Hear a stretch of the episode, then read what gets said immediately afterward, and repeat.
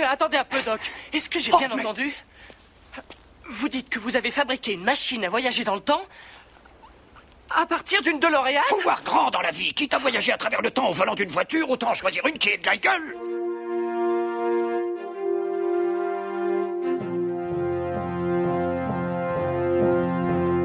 Hello there.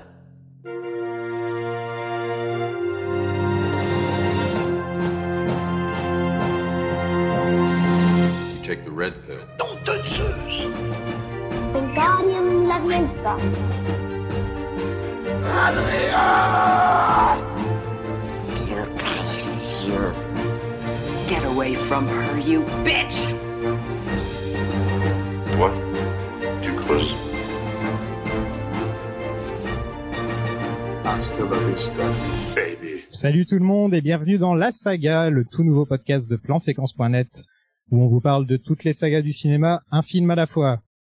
Je suis Sofiane, dans mes podcasts précédents je vous ai parlé de tous les films Marvel, de tous les films DC, mais aussi de tous les James Bond. Et pour m'accompagner dans cette aventure, l'ancien masqué, que vous connaissez sûrement pour ses vidéos sur YouTube ou sur son podcast La Bonne Toile. Salut Zoltan Salut Sofiane, et bah merci euh, beaucoup de de m'avoir proposé cette aventure. Franchement, ça va être cool. On va on va traverser euh, beaucoup de styles différents euh, après avoir fait beaucoup de films de super-héros ensemble. J'ai hâte. Fait comme si on n'avait pas enregistré 20 minutes déjà. Oui, évidemment. On vient Ah bah, d'enregistrer 20 minutes sans enregistrer. Voilà, en Voilà. fait, c'est ça le problème. Donc Ah, on l'a refait. ça nous arrive souvent. Enfin, ça nous arrive pas souvent, mais je veux dire, c'est c'est un peu le, le baptême, quoi. C'est pas la première fois. quoi. Notre mission dans le podcast va être de décrypter toutes les sagas du cinéma, de Retour vers le futur à Rocky, en passant par Le Seigneur des Anneaux, Matrix, Harry Potter, Indiana Jones, ou même Les Bronzés, Twilight et Fifty Shades of Grey, ou euh, Rambo pour faire plaisir à Zoltan. Ah oui, oui. En gros, tout ce qui a plus de deux films, en gros. tout ce qui est une trilogie ou plus, euh, on le fera. Et pour ce premier épisode, on a fait appel à la crème de la crème, puisque nous accueillons Mélanie, que vous connaissez sûrement sous le nom de la manie du cinéma. Bienvenue Mélanie. Bonjour Bonjour. Bonjour. C'est quoi ta saga préférée? Bah, j'hésite un peu entre celle que nous allons faire donc euh, ce soir, commencer ce soir, et une autre que tu as citée qui est les Harry Potter, que j'ai poncé, ou ça je les ai poncés lectio.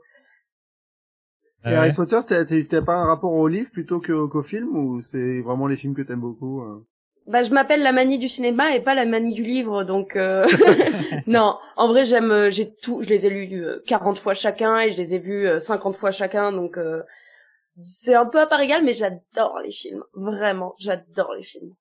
bah, On sait qui est invité quand on fera Harry Potter. en cas. Ah mais complètement. Ah non mais alors là je, je suis là pour euh, je peux déjà vous dire pour le 1, le 3 et le 4. Voilà. mais bref.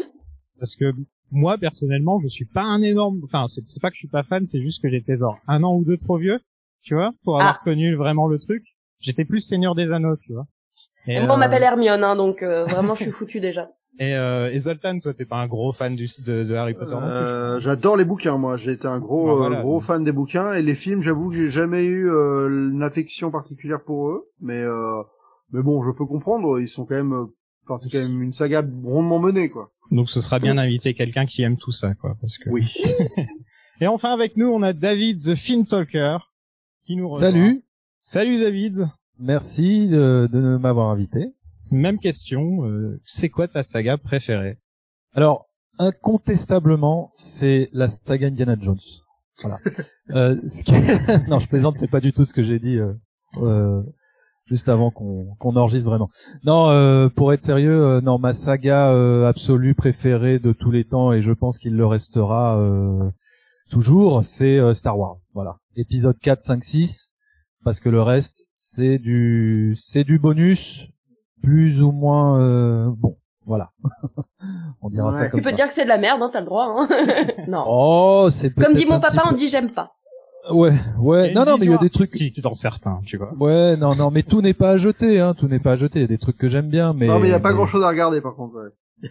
Ah, il y a pas. Oui, voilà, voilà. Surtout dans le épisode 9, dans, dans Ah, non. dernier. Par- parlons pas des choses qui fâchent. D'ailleurs, on va, on va avoir une petite blague dans le podcast, c'est qu'on va toujours dire, un jour on fera un épisode, on fera, on fera les épisodes sur Star Wars, mais en fait on le fera jamais. Donc, euh, donc, euh, ah, j'ai hâte de faire les épisodes sur Star Wars, euh, Moi de aussi. parler avec la fandom, de me rapprocher des fans de Star Wars qui ont l'air super sympas.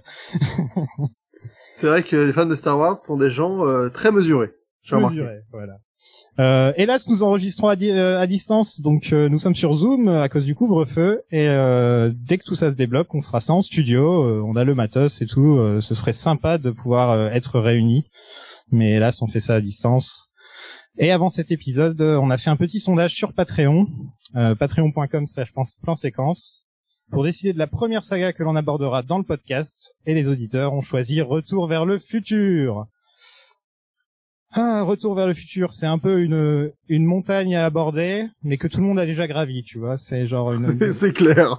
une énorme montagne où tu te dis euh, ah j'adore Retour vers le futur, je l'ai vu un milliard de fois, etc. Et après tu vois que tout tout a un peu été dit, donc euh, c'est un peu- on, va on va on va plus euh, on, on, on va essayer de parler de nos. Vous l'avez vous l'avez vu à quel âge Retour vers le futur par exemple? Parce que souvent c'est en enfance que ça commence Retour vers le futur quoi. C'est euh... vous aviez quel âge? Euh, Je devais avoir, je sais pas, 7-8 ans, un truc comme ça. Ouais, bah, après, pareil. bah, après, ouais, Ouais. c'est, bah, il y a une vingtaine d'années, euh, il y a un peu moins de 20 ans, j'ai dû découvrir les films, quoi. Donc, euh, mais à la télé, avec les parents, comme d'hab. Comme, euh, comme j'ai envie de dire, beaucoup d'enfants ont découvert euh, de grands films et l'ont pas du tout compris la première fois. Puis l'ont revu deux trois ans plus tard, se sont dit ah mais c'était ah c'était une blague ça d'accord ok. Et puis dix ans plus tard tu dis ah d'accord en fait j'ai enfin compris le film. Et je pense que dans dix ans je vais me refaire encore des ah j'ai enfin compris le film. C'est ça, c'est la magie du truc. Moi aussi, euh, comme je disais tout à l'heure, euh, euh, quand on n'a pas enregistré, euh, moi je les ai découverts à 7-8 ans en allant au vidéoclub et en attendant chaque semaine de pouvoir euh, louer la suite. Et euh, ensuite, bien sûr, c'est passé euh, un milliard de fois à la télé. Euh, D'ailleurs, on a tous grandi avec la VF. Bien Oui. sûr. Tout à fait, ouais. Voilà. Et maintenant, vous le regardez encore en VF quand vous le regardez Oui. Ah. Moi je l'ai revu je l'ai revu la semaine dernière et c'est la première fois que je le voyais en VO. Ouais, moi c'est bon, je suis passé euh, à la VO et, et je dois avouer qu'en fait la VO est mieux. C'est mieux. hein. Ouais, ouais. Non, non, tu, non, non, non, non, non, T'as pas le droit de, t'as pas le droit de dire ça. Non, Bah, écoute, est là, là, là, là, est tu souilles. Du niveau, tu vois. Elle est- Non, elle non, est- non, tu souilles notre enfance là. C'est pas bien de dire ça. La la VF, elle est au, au meilleur niveau qu'elle puisse être, tu vois. Oui. Bah oui, mais, attendez. Mais, euh, euh, mais, mais la VO, euh, je trouve que, notamment la voix de Michael. Doc. Fox. Ah, et moi de c'est Oui. Doc. euh, euh, moi, je trouve Doc, que les ouais. deux, voilà, c'est, euh, ouais, il y a En, quand même en fait, Doc, c'est pas du tout le même perso en VO et en Non, VF. Pas Ah, du le tout. il a vraiment, il, il est pas du tout le même. Je trouve qu'en en VO, en VF, il a l'air d'être beaucoup plus euh, posé qu'en VO, où il est, euh, je trouve, un peu plus euh, instable. Ah c'est fou euh, j'aurais dit le contraire. Ah ouais, bah tu vois, bon, c'est un c'est subjectif, mais je suis assez mauvais pour me rendre compte des comédiens. Moi. Si, si, en VO, Ah non, non, il, mais- est, il est complètement maniaque, euh, il est, attends, il est partout, quoi, il est, euh, il est beaucoup plus foufou en, en VO, ouais, complètement. Alors qu'en VF, il, ouais, il a, il a une expression qui revient souvent, des noms de Zeus, tout ça, mais je le trouve un peu moins, euh, ouais, euh, instable en effet. Mais bon, après, euh, va se faire des potes. hein. ouais, exactement. Est-ce qu'on a un spécialiste des, dou- des doubleurs ici euh, qui pourrait nous dire les noms Comédien des de doublage, on dit pas doubleur. Pardon, comédien de doublage, autant pour moi. Euh, Quelqu'un connaît Euh, les noms des doubleurs euh? Euh, Ouais. oui, merde, j'avais ouvert la page Wikipédia exprès en plus. Richard Darbois. Euh... Non, c'est pas non, Richard non, Darbois. C'est euh, Luc Hamet C'est Luc Hamet et Pierre Attet. et Pierre Attet, exactement. Pierre Attet qui est mort il y a pas très longtemps en plus. Mais par contre, je les avais vus, je les avais vus euh, pour euh, bah en 2015 quand ils avaient fait au Grand Rex une rétrospective des films euh, de Retour vers le futur justement vu que c'était euh, bah, novembre 2015. Euh, ils étaient venus pour euh, présenter les films et ça faisait un petit pincement au cœur parce que Luc Hamet donc celui qui fait euh, McFly euh, il était euh, tout tout fou tout ça et euh, Pierre Attet donc qui fait euh, Brown euh, enfin Dr Brown il bah, il était vieux, donc c'était un peu triste. Et en fait, je viens de découvrir qu'il est mort genre juste après, donc c'est vachement triste. Ah, tu J'ai la voix du Joker aussi dans Batman, la série animée. Euh, si Ah, cool. C'était ça, ouais, exactement. Ouais, ouais, ouais. Et euh, non, pour le coup, il y a un doubleur que je trouve vraiment très bon euh, en VF, euh, enfin, qui pour le coup est presque mon préféré, c'est Biff. Je trouve que Biff Tannen en Bah, VF. c'est Richard Darbois pour le coup. Ah, bah ça, je trouve que Biff, il est, il a une voix qui est vraiment ultra marquante et qui est très fidèle au Biff américain, quoi. Oui. Ce que l'on va aussi faire dans le podcast, c'est s'intéresser aux coulisses de chaque film. Euh, donc, bah, c'est parti. hein.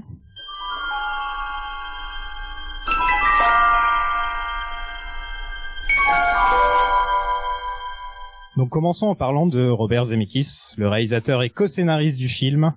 Donc, qu'est-ce que vous pensez de lui en dehors de cette trilogie? Euh, Zoltan, je sais que t'es un grand fan. Ouais. Donc, euh, Mais, euh, mais, mais demande à nos invités. Et on va, on va, on va commencer par nos invités, bien sûr. Euh, David, qu'est-ce que, qu'est-ce que tu penses de Zemeckis?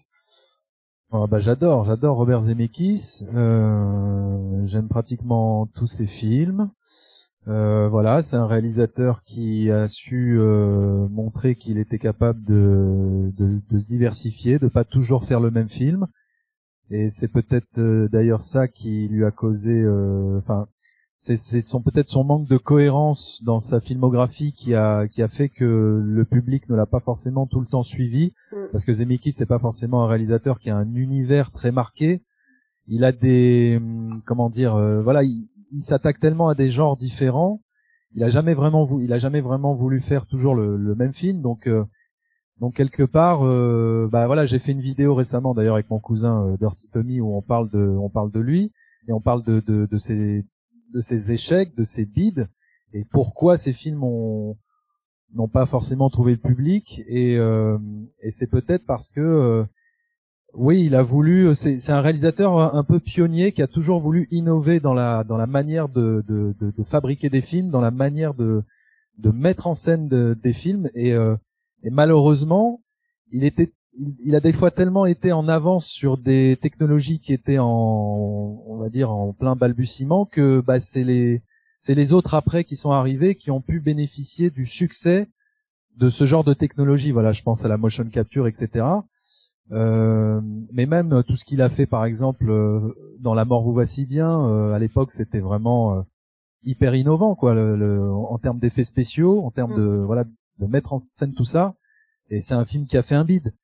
Euh, donc euh, voilà, il il n'y a pas forcément, euh, et puis voilà, il n'y a pas forcément une cohérence euh, d'univers dans tous ces films, mais en même temps, moi, c'est ça qui me plaît, quoi. C'est quand on va aller voir un film de Robert Zemeckis, on sait jamais vraiment sur quoi on va tomber, comme dirait euh, Forrest Gump.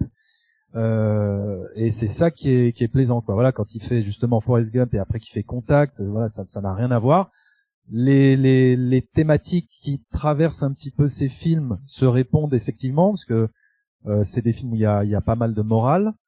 Euh, et ça, euh, ouais, ça on le retrouve dans, dans, dans, dans pas mal de, de ces histoires.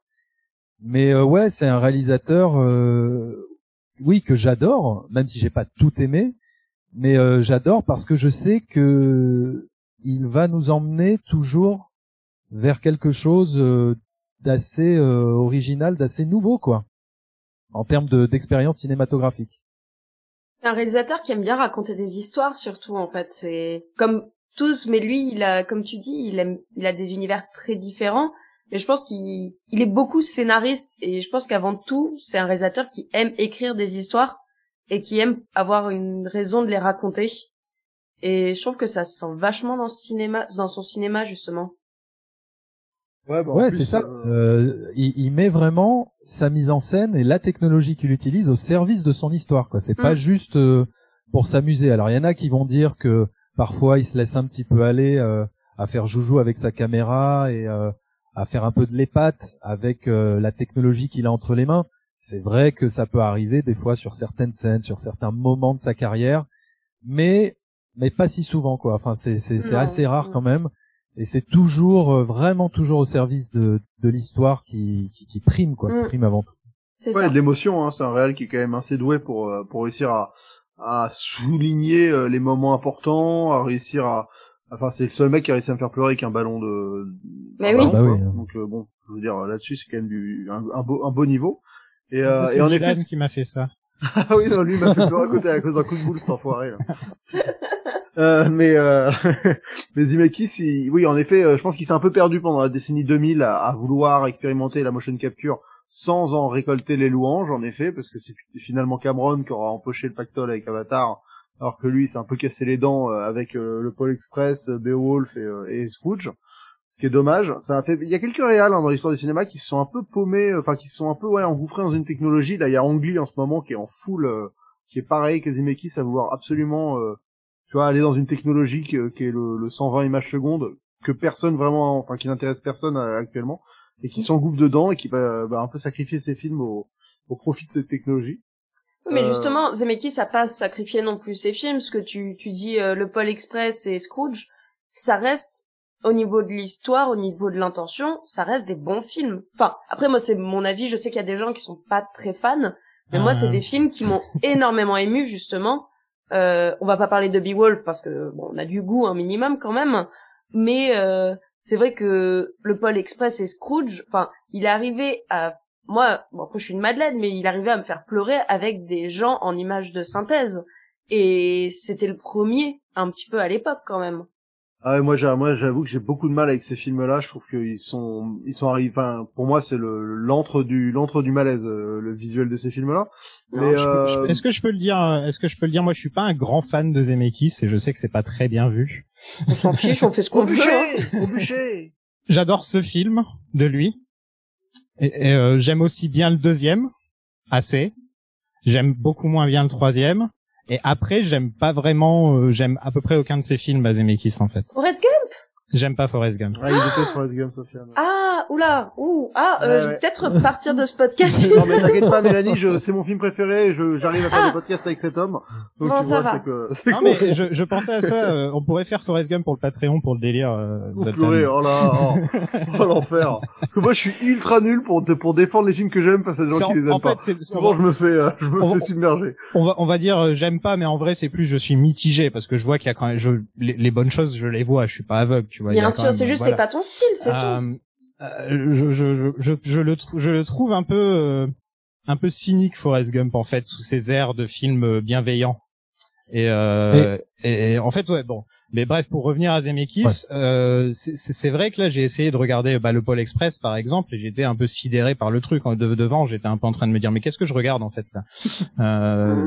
euh, j'ai- j'ai- j'ai- moi moi il m'a il m'a rien fait du tout et donc je me dis euh, qu'est-ce qu'il a fait dernièrement euh, Zemeckis? Fait Il a fait, qu'il a depuis 2010, il a fait Flight, il a fait Allié, il a fait euh, The Walk, le film sur euh, Pe- Petit là, le, le mec qui a, ah ça c'était bien ça voilà, il a fait Ah non, non, euh, moi, je pensais au Ma- documentaire. Ma- Manwen, dans le Ouais, documentaire. bienvenue à. Marwen. Bienvenue à Marwen, ouais. Ouais, Marwen, voilà, ouais. Ah, j'en ai- et, Et là, il a et fait, il a fait la euh, sorcière, là. Et les Sacrée sacrées sorcière. sorcières, ouais. J'en ai vu aucun, hélas. Bah, Euh, il a fait une décennie particulière. Moi, je trouve qu'il y en a quelques-uns des très bien. hein. Moi, j'aime beaucoup Flight et Allié. Walk, ça passe. Et euh, les deux autres, j'ai pas trop, j'ai pas, j'ai pas trop adhéré.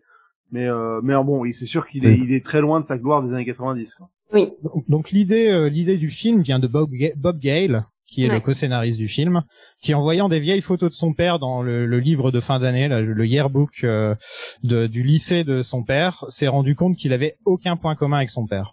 En non, fait, surtout que... qu'il s'est rendu compte qu'il était, euh, ouais, qu'il était genre délégué de classe, quoi. Ouais, C'est ça. voilà, il avait aucun point commun avec son père. Quoi. Son père, c'était un peu le, le le gars qui avait que des bonnes notes, euh, euh, qui, qui qui faisait que des bonnes choses, euh, alors que son alors, alors que lui, c'était le mec cool qui faisait du théâtre, euh, qui avait ça n'avait- ça n'avait rien à voir en fait au niveau des. Bah, euh, c'est vraiment en fait la, la, la prise de compte en fait elle s'est faite quand euh, Bob Gale justement bah comme tu dis en voyant les photos euh, il a surtout en fait euh, fait un rapport avec le gars qui était justement le délégué de classe lui quand il était en cours et disait euh, c'est dans les making of c'est il dit mais je détestais ce gars. Et là il a justement fait un rapport avec son père en disant mais alors je je l'aurais détesté donc mon père. Et c'est en fait moi je trouve ça drôle le fait qu'il ait en fait euh, fait un rapport avec quelqu'un qu'il connaissait et, et c'est là où en fait ça a vraiment créé quelque chose quoi. Bah, ce qui est, Ouais. ce qui est intéressant, c'est que je trouve que le- l'idée du voyage dans le temps vient dans un second temps, en fait. Je trouve ça cool qu'un Mm. film de voyage dans le temps soit, soit- l'idée vienne pas en mode, ça- ah, et si un gars voyageait dans le temps? Non, c'est d'abord, Yes. et si, Ouais. euh, bah, je, je devais, enfin, est-ce que j'aurais été pote avec mon père? Et comment on peut mettre cette situation en place? Ah, bah, et si on voyageait dans le temps pour que ça arrive? Et Zemeckis est venu avec son idée à lui qui était euh, et si et si ta mère tombait amoureuse de toi? Il y a un euh, souci dans sa tête. qui au final a donné une des- enfin une des meilleures histoires quoi. oui. Euh, et euh, ils ont tout écrit sur un grand tableau pour suivre la chronologie du film. Et quand on réfléchit à ça, le film il est limite, mais genre il y a très peu de, de moments creux dans le film. Tu vois, il est vraiment vraiment pas. bien. Peut-être le début, le tout début, tu vois, peut-être un petit peu, mais mais j'ai et encore je dis parce qu'il faut le chercher quoi. Tu vois, c'est vraiment. euh, sinon, il est vraiment vraiment bien foutu et tu sens qu'ils ont mis toute la timeline comme ça. Ils l'ont ils, ils ont tout Mm. affiché. Et tu le sens qu'ils ont tout mis sur un grand tableau et, euh, et ça se voit quoi. C'est euh, il y a eu 40 refus avant que le film ne soit accepté, Ça, Dont euh. Disney. dont Disney Ouais. qui leur a dit vous ça va pas la tête. Il y a un ça, bisou entre le fils et la mère, euh, l'inceste, tout ça, bof. voilà, en gros c'était genre mais ça, Ça pas, correspondait pas aux valeurs ouais, de Disney. Mais ça, c'est Ouais, quand même ouais. improbable de se dire que aujourd'hui, Retour le futur, qui est probablement considéré comme un des meilleurs scripts de tous les temps, je veux dire, le script, il est, il est quasiment parfait. Et tout le monde te le dira. euh, Il est, il est, enfin, c'est, c'est de l'orfèvrerie ce script. Et bah, Ouais. te dire qu'il a été refusé pendant 44 ans, pendant 4 ans, pendant 40 fois, il y a des gens qui ont dit ah non, ça c'est pas, ça fait pas un bon film quoi. C'est, c'est dingue. Et je pense que c'est Spielberg qui dit, euh, qui dit que, enfin, heureusement qu'il y avait Spielberg parce que lui, il avait une vision de cinéaste Mm. et, les, et les studios, ils arrivaient pas à, à convertir ce scénario en film quoi. Ça, ça, ça faisait pas sens quoi. Il y a pas que ça, il y a aussi le fait que Zemeckis justement à ce moment-là en 85, enfin 84 quand ça a été tourné, bah il avait pas euh, non plus euh, un gros background en fait. Il avait fait des films un peu connus genre euh, Card ou euh, À la poursuite du diamant vert, mais c'est pas non plus des, des films monumentaux qu'on connaît et en fait, c'est à cause de ça aussi que les studios vous vous Mais- pouvez pas lui faire confiance. Ouais, c'est ça en fait. euh, Spielberg avait réalisé 1941, qui était écrit Ouais. par Zemeckis, et ça a fait un flop total. C'est un de ses pires films, hein, on peut le dire. Euh, et, et lui-même, il avait produit deux films de Zemeckis qui avaient pas marqué, qui avaient pas marché. Et, euh, et donc euh, Spielberg vient les voir et dit Eh, je peux le produire votre film. Et Zemeckis il refuse parce qu'ils avaient échoué trois fois et Mm. il voulait pas encore échouer une nouvelle fois avec Spielberg, lui faire encore un coup comme ça. Et donc Zemeckis est allé prouver se prouver qu'il était capable de faire un bon film avec justement euh, à la poursuite du diamant vert. Il a fait à la poursuite du diamant vert et ça a bien marché. Et donc ensuite il a il est allé voir Spielberg, il a dit maintenant que j'ai fait un film qui a bien marché, on peut enfin faire ce film. Et, euh, et ça prouve que Zemeckis c'est un bon gars quoi, tu vois, c'est euh, c'est- ça, ça fidèle. un bon gars. Ouais, fidèle aussi. ouais. Et oui, bien sûr. Moi, j'avais j'avais entendu euh, l'anecdote, mais dans dans l'autre sens en fait. C'est-à-dire que c'était Spielberg qui avait dit à Zemeckis, euh, ok, c'est super ton script de Retour à le futur, mais bon, on s'est un peu planté avec 1941. Toi, t'as pas fait des, des gros succès. Fais déjà un premier succès et tu me reviens et tu reviens me voir et là on fera Retour à le futur. C'est, Euh, fait à la poursuite du diamant vert. Dans les bonus, en tout cas, ils font passer Zem- Zemeckis pour le mec bien, en tout cas, tu vois. dans C'est le- ça. D'accord. Ouais. Bon, bah écoute. Après, mais qui ça dit la vérité, nous ne saurons jamais. Ça m'étonnerait pas que ce soit l'inverse. Hein. Ce serait, ce serait possible parce que Spielberg il est comme ça aussi. Hein. Euh, Faut pas croire que. Et donc ce sera donc produit par euh, Emblem et, euh, et Universal. Un des petits, un, un truc assez marrant, c'est qu'il y a un des producteurs qui refuse le nom Back to the Future, euh, car trop compliqué pour lui. Et il voulait que ça s'appelle Spaceman from Pluto. C'est ridicule. C'est Ouais. le comic book que le gamin il lit dans la euh, Dans la grange. ouais. dans la grange, ouais. Voilà. Ça, c'est quand même vraiment un titre de merde. hein. Spaceman from Pluto, quoi. On dirait un truc d'Edwood, hein, franchement. c'est- Et bon, sinon, vous connaissez sûrement l'histoire. Pour le rôle de Marty McFly, tous les jeunes acteurs d'Hollywood ont Oui. auditionné. Donc, il y a eu John Cusack, euh, Johnny Depp, Charlie Sheen, Ben Stiller, Robert Downey Jr. Euh, si s'il n'y avait pas eu Michael J. Fox, vous auriez aimé un des acteurs qui a été nommé là ou? Non. C'est ouais, trop dur. Moi, Ouais. j'avoue, Robert Downey Jr., euh, tout jeune, ça aurait pu me, j'aurais, ça aurait pu m'intéresser. Il aurait trop fait son beau gosse. Ça aurait été chiant au bout d'un moment, je trouve. Ouais, bah c'est aussi, enfin, je pense que Stoke, c'est ce qui arrivait hein, en fait. hein, Oui, exactement. Ouais, je crois que Ah, Eric le- Stoltz. Ouais. Ouais. Ouais, bah justement, oui. Donc ils ont casté Eric Stoltz euh, justement parce qu'il ressemblait à Michael J. Fox un petit peu, et euh, il voulait un peu cette, euh, cette ce, ce style de- d'acteur. Oui, parce Ah, qu'en fait, au départ, Michael il voulait Michael J. Fox. Hein. Voilà, mais il est pas disponible. Il était Il pas était pas disponible dispo, ouais, euh, parce ouais. qu'il bossait sur la sitcom Family Ties, Mhm. euh, qui refusait de le libérer. Est-ce que vous avez vu des images d'Eric Stoltz en, en Marty Oui. McFly? Ouais. Ouais, ouais. Mais, Mais alors justement, très très peu. Hein. Il est, en fait, ouais, il y a- ils ont tourné seulement, euh, je crois, Ah ouais, cinq semaines cinq avec lui. semaines. C'est ouais, c'est énorme, hein, 5 semaines, t'as le Ouais, temps de faire, de euh, t'as le temps de faire au moins Ouais. 20, 20 ou 30 minutes de film. Ah hein. oui oui. Ah non non, mais ils ont tourné, euh, je sais pas, peut-être 80% des scènes euh, avec lui, mais mais nous, on n'a jamais pu euh, voir plus de 10 secondes de Eric ça. dans Retour à le futur. Ouais, quoi. ça, ça sortira forcément un jour. Hein. Enfin, un jour. Ah, je, ben, je crois que Zemeckis euh, est pas ouais, très il- chaud. Hein. il- Oui, pas très chaud. Ouais. Mais c'est vrai que quand tu vois justement, euh, moi c'est j'ai vraiment en tête euh, ce moment où on voit euh, la tête de Marty qui qui arrive derrière George quand il est dans le café et Ouais. justement tu vois la tête d'Eric Stoltz et t'es là mais en fait c'est il lui manque quelque chose, il lui manque ce côté euh, bah, Marty McFly c'est quand même le gars euh, le ok le beau gosse mais le gars sympa le gars euh, Mm. où euh, tu sais que tout le monde est pote avec lui et tout alors que Eric Stoltz c'est plus il a justement cette air bah tu disais qu'il y avait Johnny Depp qui avait euh, casté euh, pour qui était casté pour le rôle mais c'est le même genre c'est euh, euh, je sais que je suis beau euh, je sais que j'ai de la Ah. prestance et en fait moi ça me profond. plaît pas euh, En fait, ouais, il profond, triste Il- il Un peu ténébreux, ouais, voilà, c'est ah ça. ouais un peu, Ouais, le euh, ténébreux c'est ça le Là terme où là où euh, Michael J. Fox, c'est vrai que tout de suite, rapidement, il a un capital sympathie quand il sourit, quand on a envie de le suivre, quoi. Il est sympa, tu vois. Et c'est le Euh, côté euh, le, le côté sitcom aussi de le, le fait qu'il est il, il a appris à la comédie avant avant tout Oui. et donc euh, il est drôle dans sa fani- dans sa manière Ouais. de parler Ouais. quand tu l'entends dire you built a time machine out of a DeLorean dans la manière dont il le dit en anglais comme ça euh, je j'imagine qu'Eric Stoltz il a dû te le dire d'une manière sérieuse et Bah c'est un peu comme si Doc il l'a joué de la manière sérieuse aussi s'ils avaient casté un acteur qui l'avait pris de la manière sérieuse ça marcherait pas du tout et Mm. là justement il y a le côté un peu c'est quand même une comédie en plus d'être un film d'aventure et de science-fiction, c'est aussi une comédie, tu vois. Et, euh, et je trouve que Ouais, mais ça, alors ça, sans- ça se sent sans- dans le dans le Michael Ouais. J. Fox qu'il est beaucoup plus drôle, Mais- quoi.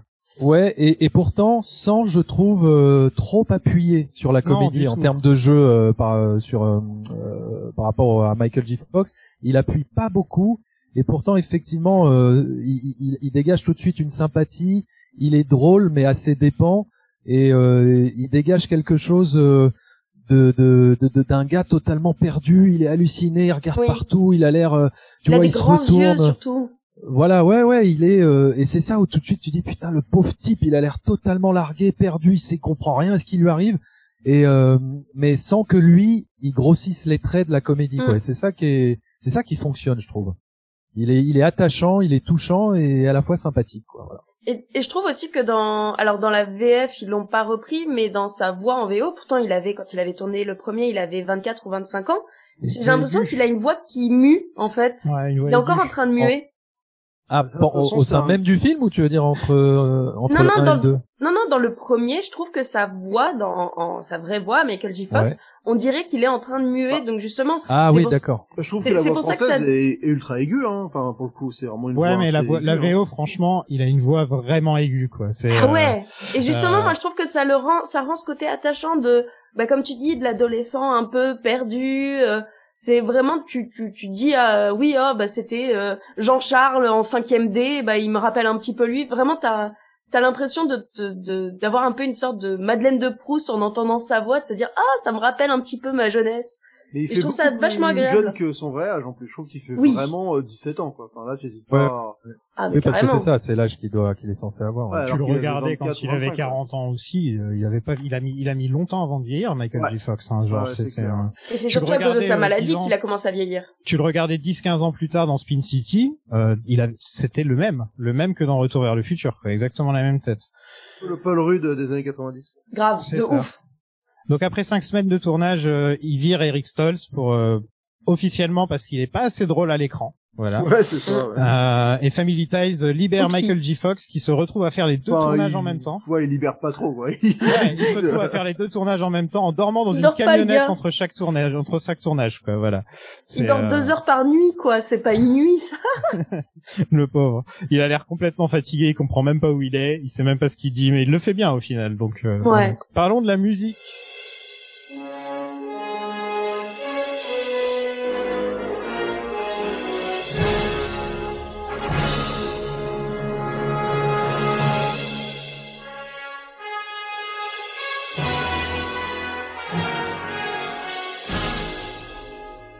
Oh là Ah là, là Alan là là là. Silvestri.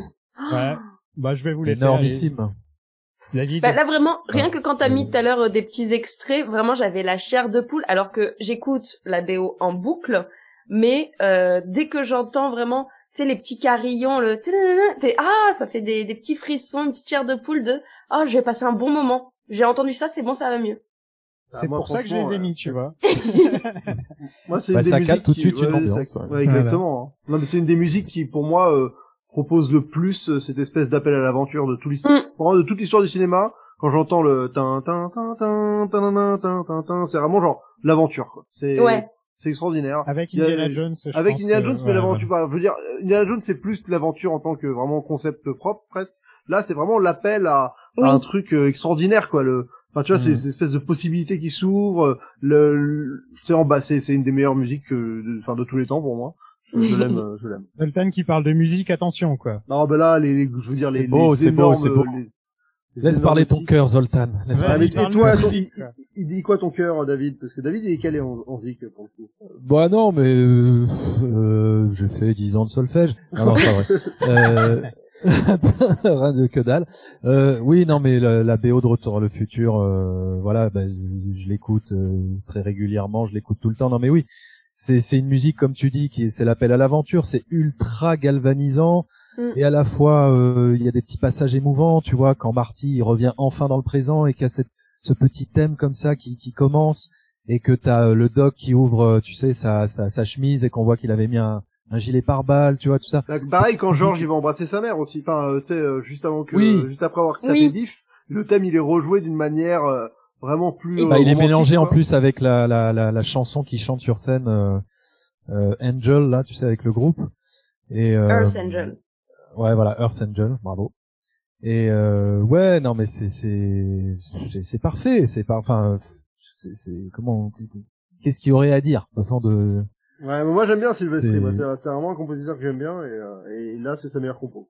Alors, est-ce que, peut-être que je me trompe d'anecdote, mais est-ce que c'est pas dans ce film-là, justement, que Alan Silvestri a composé la musique du film, mais sans que Zemeckis le sache?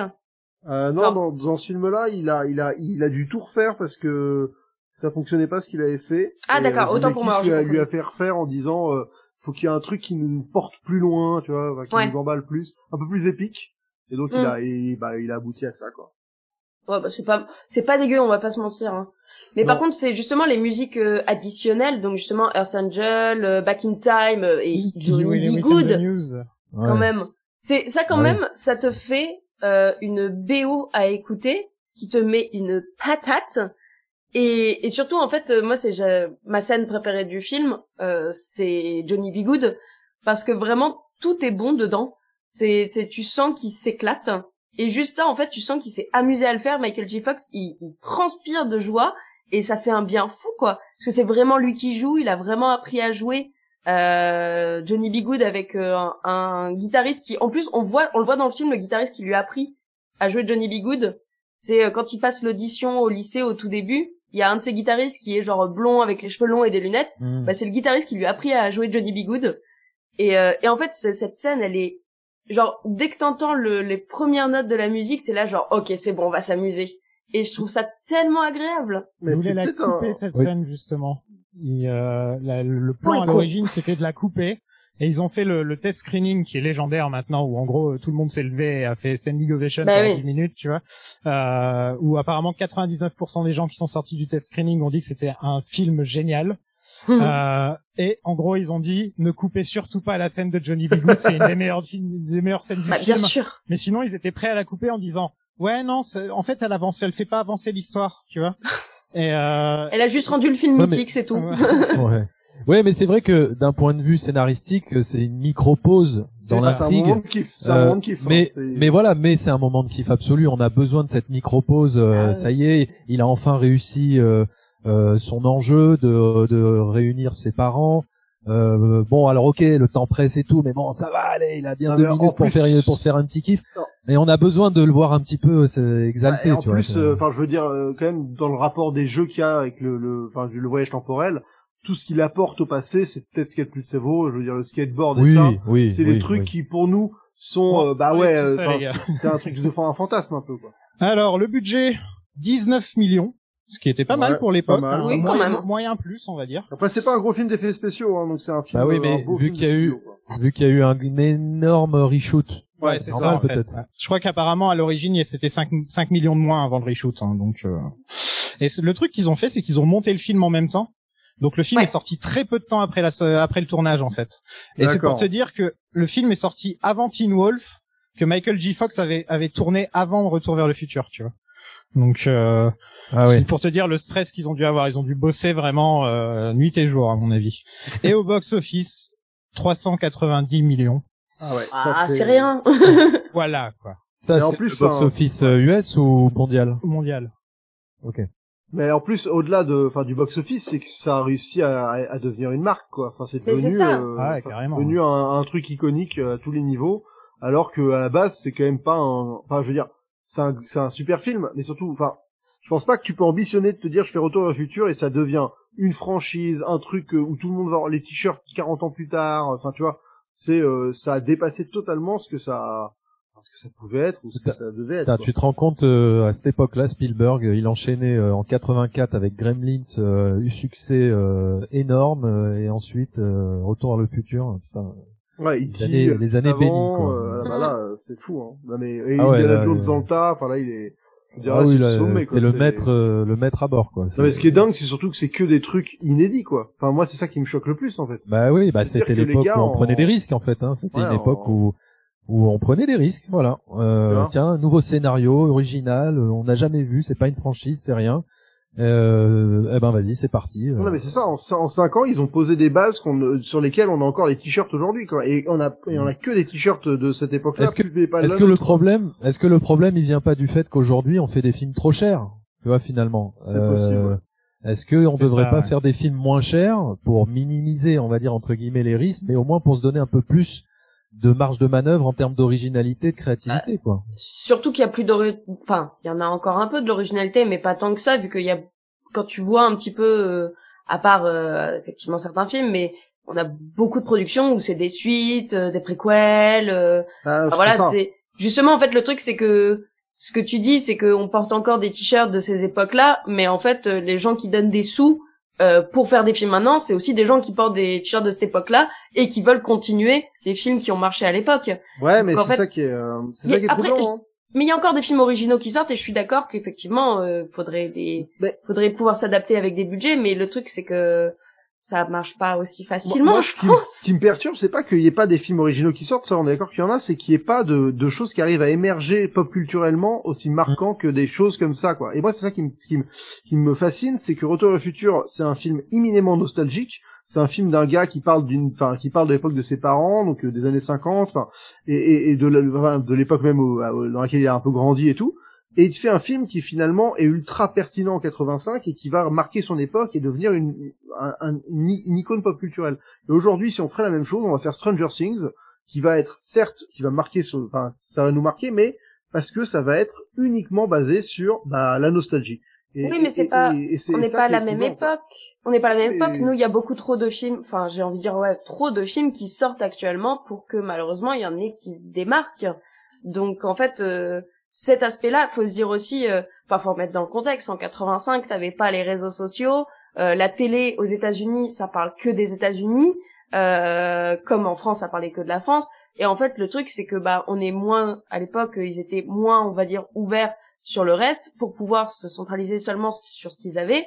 Et alors que maintenant, au contraire, on a tellement de choix que euh, il y a un film qui est sorti la semaine après sa sortie, on l'a déjà oublié. Enfin, là, je me permets de faire une aparté, Non, non, mais mais, Saul tort, hein. qui vient de sortir sur Disney+, euh, tout le monde l'a vu la première semaine, remarque, plus personne n'en parle. fait la remarque tout à l'heure. Mais oui, et c'est vraiment dit, genre. J'ai déjà oublié le dernier Pixar, je me suis dit tout à l'heure. Ouais, mais parce que euh, bon, il était peut-être pas. Il était pas Mais- non extraordinaire Non mais non plus. non non mais en fait le truc c'est que juste il y a trop de choses qui sortent. En fait, euh, tu peux prendre ça pour euh, Oui, oui, n'importe quel film actuellement et en fait justement euh, les années euh, 80 en fait jusqu'aux années euh, bah, jusqu'à la sortie en fait des réseaux sociaux je pense. Après là je c'est peut-être que mon avis mais jusqu'à la sortie des réseaux sociaux jusqu'à la sortie où en fait on a commencé à s'étendre un peu sur le monde entier bah en fait quand il y avait un film qui sortait en plus d'une de la puissance américaine euh, euh, produit par Spielberg euh, Robert Zemeckis tout ça tout ça forcément euh, bah le nom donne envie euh, t'as les copains dans la cour d'école qui te disent Eh, t'as vu le dernier Spielberg? Non pas encore. Bon bah j'y vais avec mes parents. Et là forcément ça marche. Mais si euh, maintenant euh, justement bah y a on peut encore parler euh, des des plateformes euh, tout ça. Bah non euh, il y a tellement de choses à voir qu'on peut plus avoir de films qui se démarquent comme ça. Et après je dis ça mais il y a des films actuellement qui sortent qui se démarquent quand même de temps en temps euh, on a quand même des films euh, moi je peux pas te laisser dire qu'il y a pas de films qui se sont démarqués ces dernières années Mais je sais pas, en tant que film, je dis pas euh, qu'on, c'est c'est pas, c'est pas, moi, c'est pas le, c'est plus le rapport euh, au, à devenir quelque chose d'iconique pop culturellement. ça par parlant. contre je suis d'accord mais après et ça, de je trouve ça, c'est ça que moi, Oui, ce retour vers le futur, ça- Mais ça, l'iconique, ça se fait pas tout de suite. Bah, euh, Faut attendre dans 10-15 ça, ans. ouais, enfin, à l'é- à l'époque, ça avait marqué. Ah bah ouais, mais à l'époque, ouais, c'était instantané, ouais. c'était Ouais, instantané. Mais- mais, je pense que euh, c'est- les choses sont en train de s'inverser, c'est-à-dire que aujourd'hui, le cinéma de divertissement ou les blockbusters ne proposent plus euh, de choses qui peuvent être iconiques, ou alors ils ont du mal à le faire parce que tout se ressemble, enfin ça, ça se ressemble trop, et comme disait Zoltan, ça sort sur une nostalgie d'un ancien cinéma Mm. doudou que nous Ou, que ou d'une nous franchise affections, déjà euh, installée, ou de. C'est vrai. enfin, tu vois. voilà ou d'une franchise je veux dire les années Marvel etc tout ça ce ce, ce sont euh, euh, des choses ce sont des, des, des, des franchises de super héros enfin il y a aucune création c'est de l'adaptation en cinéma de, de super-héros qui existent depuis 60 ans. Mais euh, la différence, c'est que finalement, euh, aujourd'hui, les films marquants, on va peut-être plus les trouver dans les films d'auteur, les films indépendants. C'est peut-être plus ces films-là qui vont finalement nous marquer euh, davantage que les blockbusters ou les gros films de divertissement d'il y a 15, 20 ans. Les choses sont en train de s'inverser, j'ai l'impression. Un bon Ah ouais. exemple, c'est Get Out, par exemple, tu vois, qui, Ouais. euh, qui est quand même rentré un peu dans la culture populaire, Oui, euh, voilà, alors que c'était un film qui a rien qui a coûté que dalle. Ouais. euh, C'est Bah voilà. C'est vrai. Ouais, c'est un, c'est un très bon exemple. Mais c'est, c'est encore rare. Par exemple, il y a Uncut Gems qui est sorti en début d'année euh, de l'année dernière. Ah, ça, ça, Euh, de l'axe que ça qui- devienne pop qui- qui- culturellement qui est devenu sur sur sur film euh, Ouais. sur le, le le côté film de Twitter, c'est devenu le gros- le plus grand film de tous les temps, tu vois. Et c'est genre, euh, c'est assez drôle. Non, mais On ça, des verra bons- dans, on des- verra dans des- cinq ans, quoi. Tu vois, Ouais, des bons films, je dis pas. Moi, c'est vraiment ce qui me marque, c'est vraiment ce côté où d'un coup, euh, tu crées une marque sans avoir voulu le faire en fait. Et c'est ça que je trouve fort avec euh, Retour au futur. C'est que de, de te dire que le le- qu'un mec en jean avec des baskets et, un, et une doudoune sans manches, ça va devenir un costume iconique. euh, Ah mais mec, voilà les voilà les baskets quoi. Ah, les voilà les baskets, les les Nike, baskets. euh, Attends, la virgule les Nike rouge. euh, J'ai j'ai les Converse, t'as les Nike. Voilà, on peut faire le look Marty McFly. euh. Est-ce qu'on sait combien coûtent les Nike euh, de Retour vers le futur 2 qui avec les la- le lassage automatique? Je les ai vus une fois dans une boutique. Et c'était les vrais 2015, qui se lassent automatiquement. hein. Non, c'est pas celle-là. Alors, euh, une qui ressemble. 73 000 euros. Ah voilà. Ok. Ça vous va? Ouais. je, je propose à tout le Ouais. monde qu'on passe au film. Ouais. Passons à l'œuvre cinématographique. Tout à fait.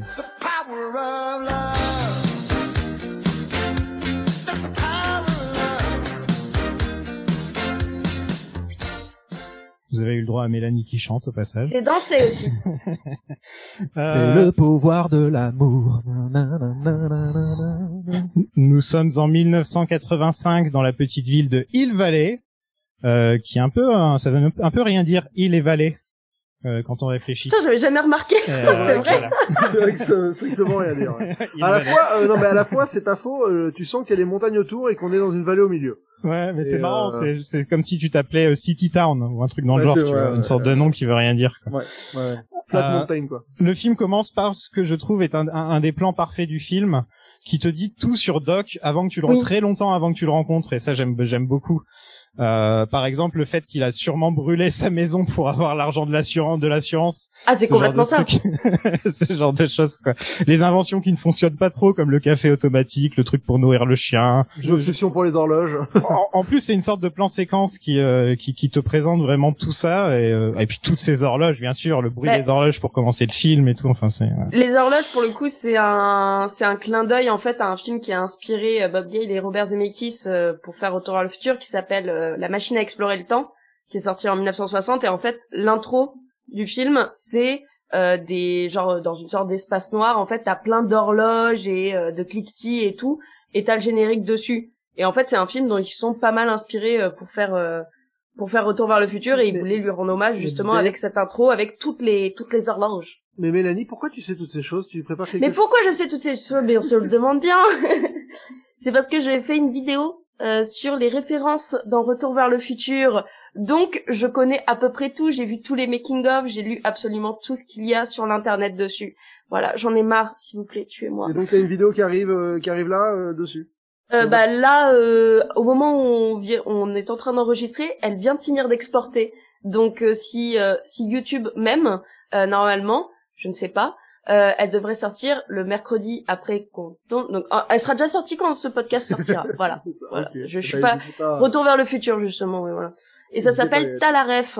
Voilà. Petite. euh, Donc là, t'avais la ref avec euh, la machine à explorer le temps de Georges Pal, euh, 1960.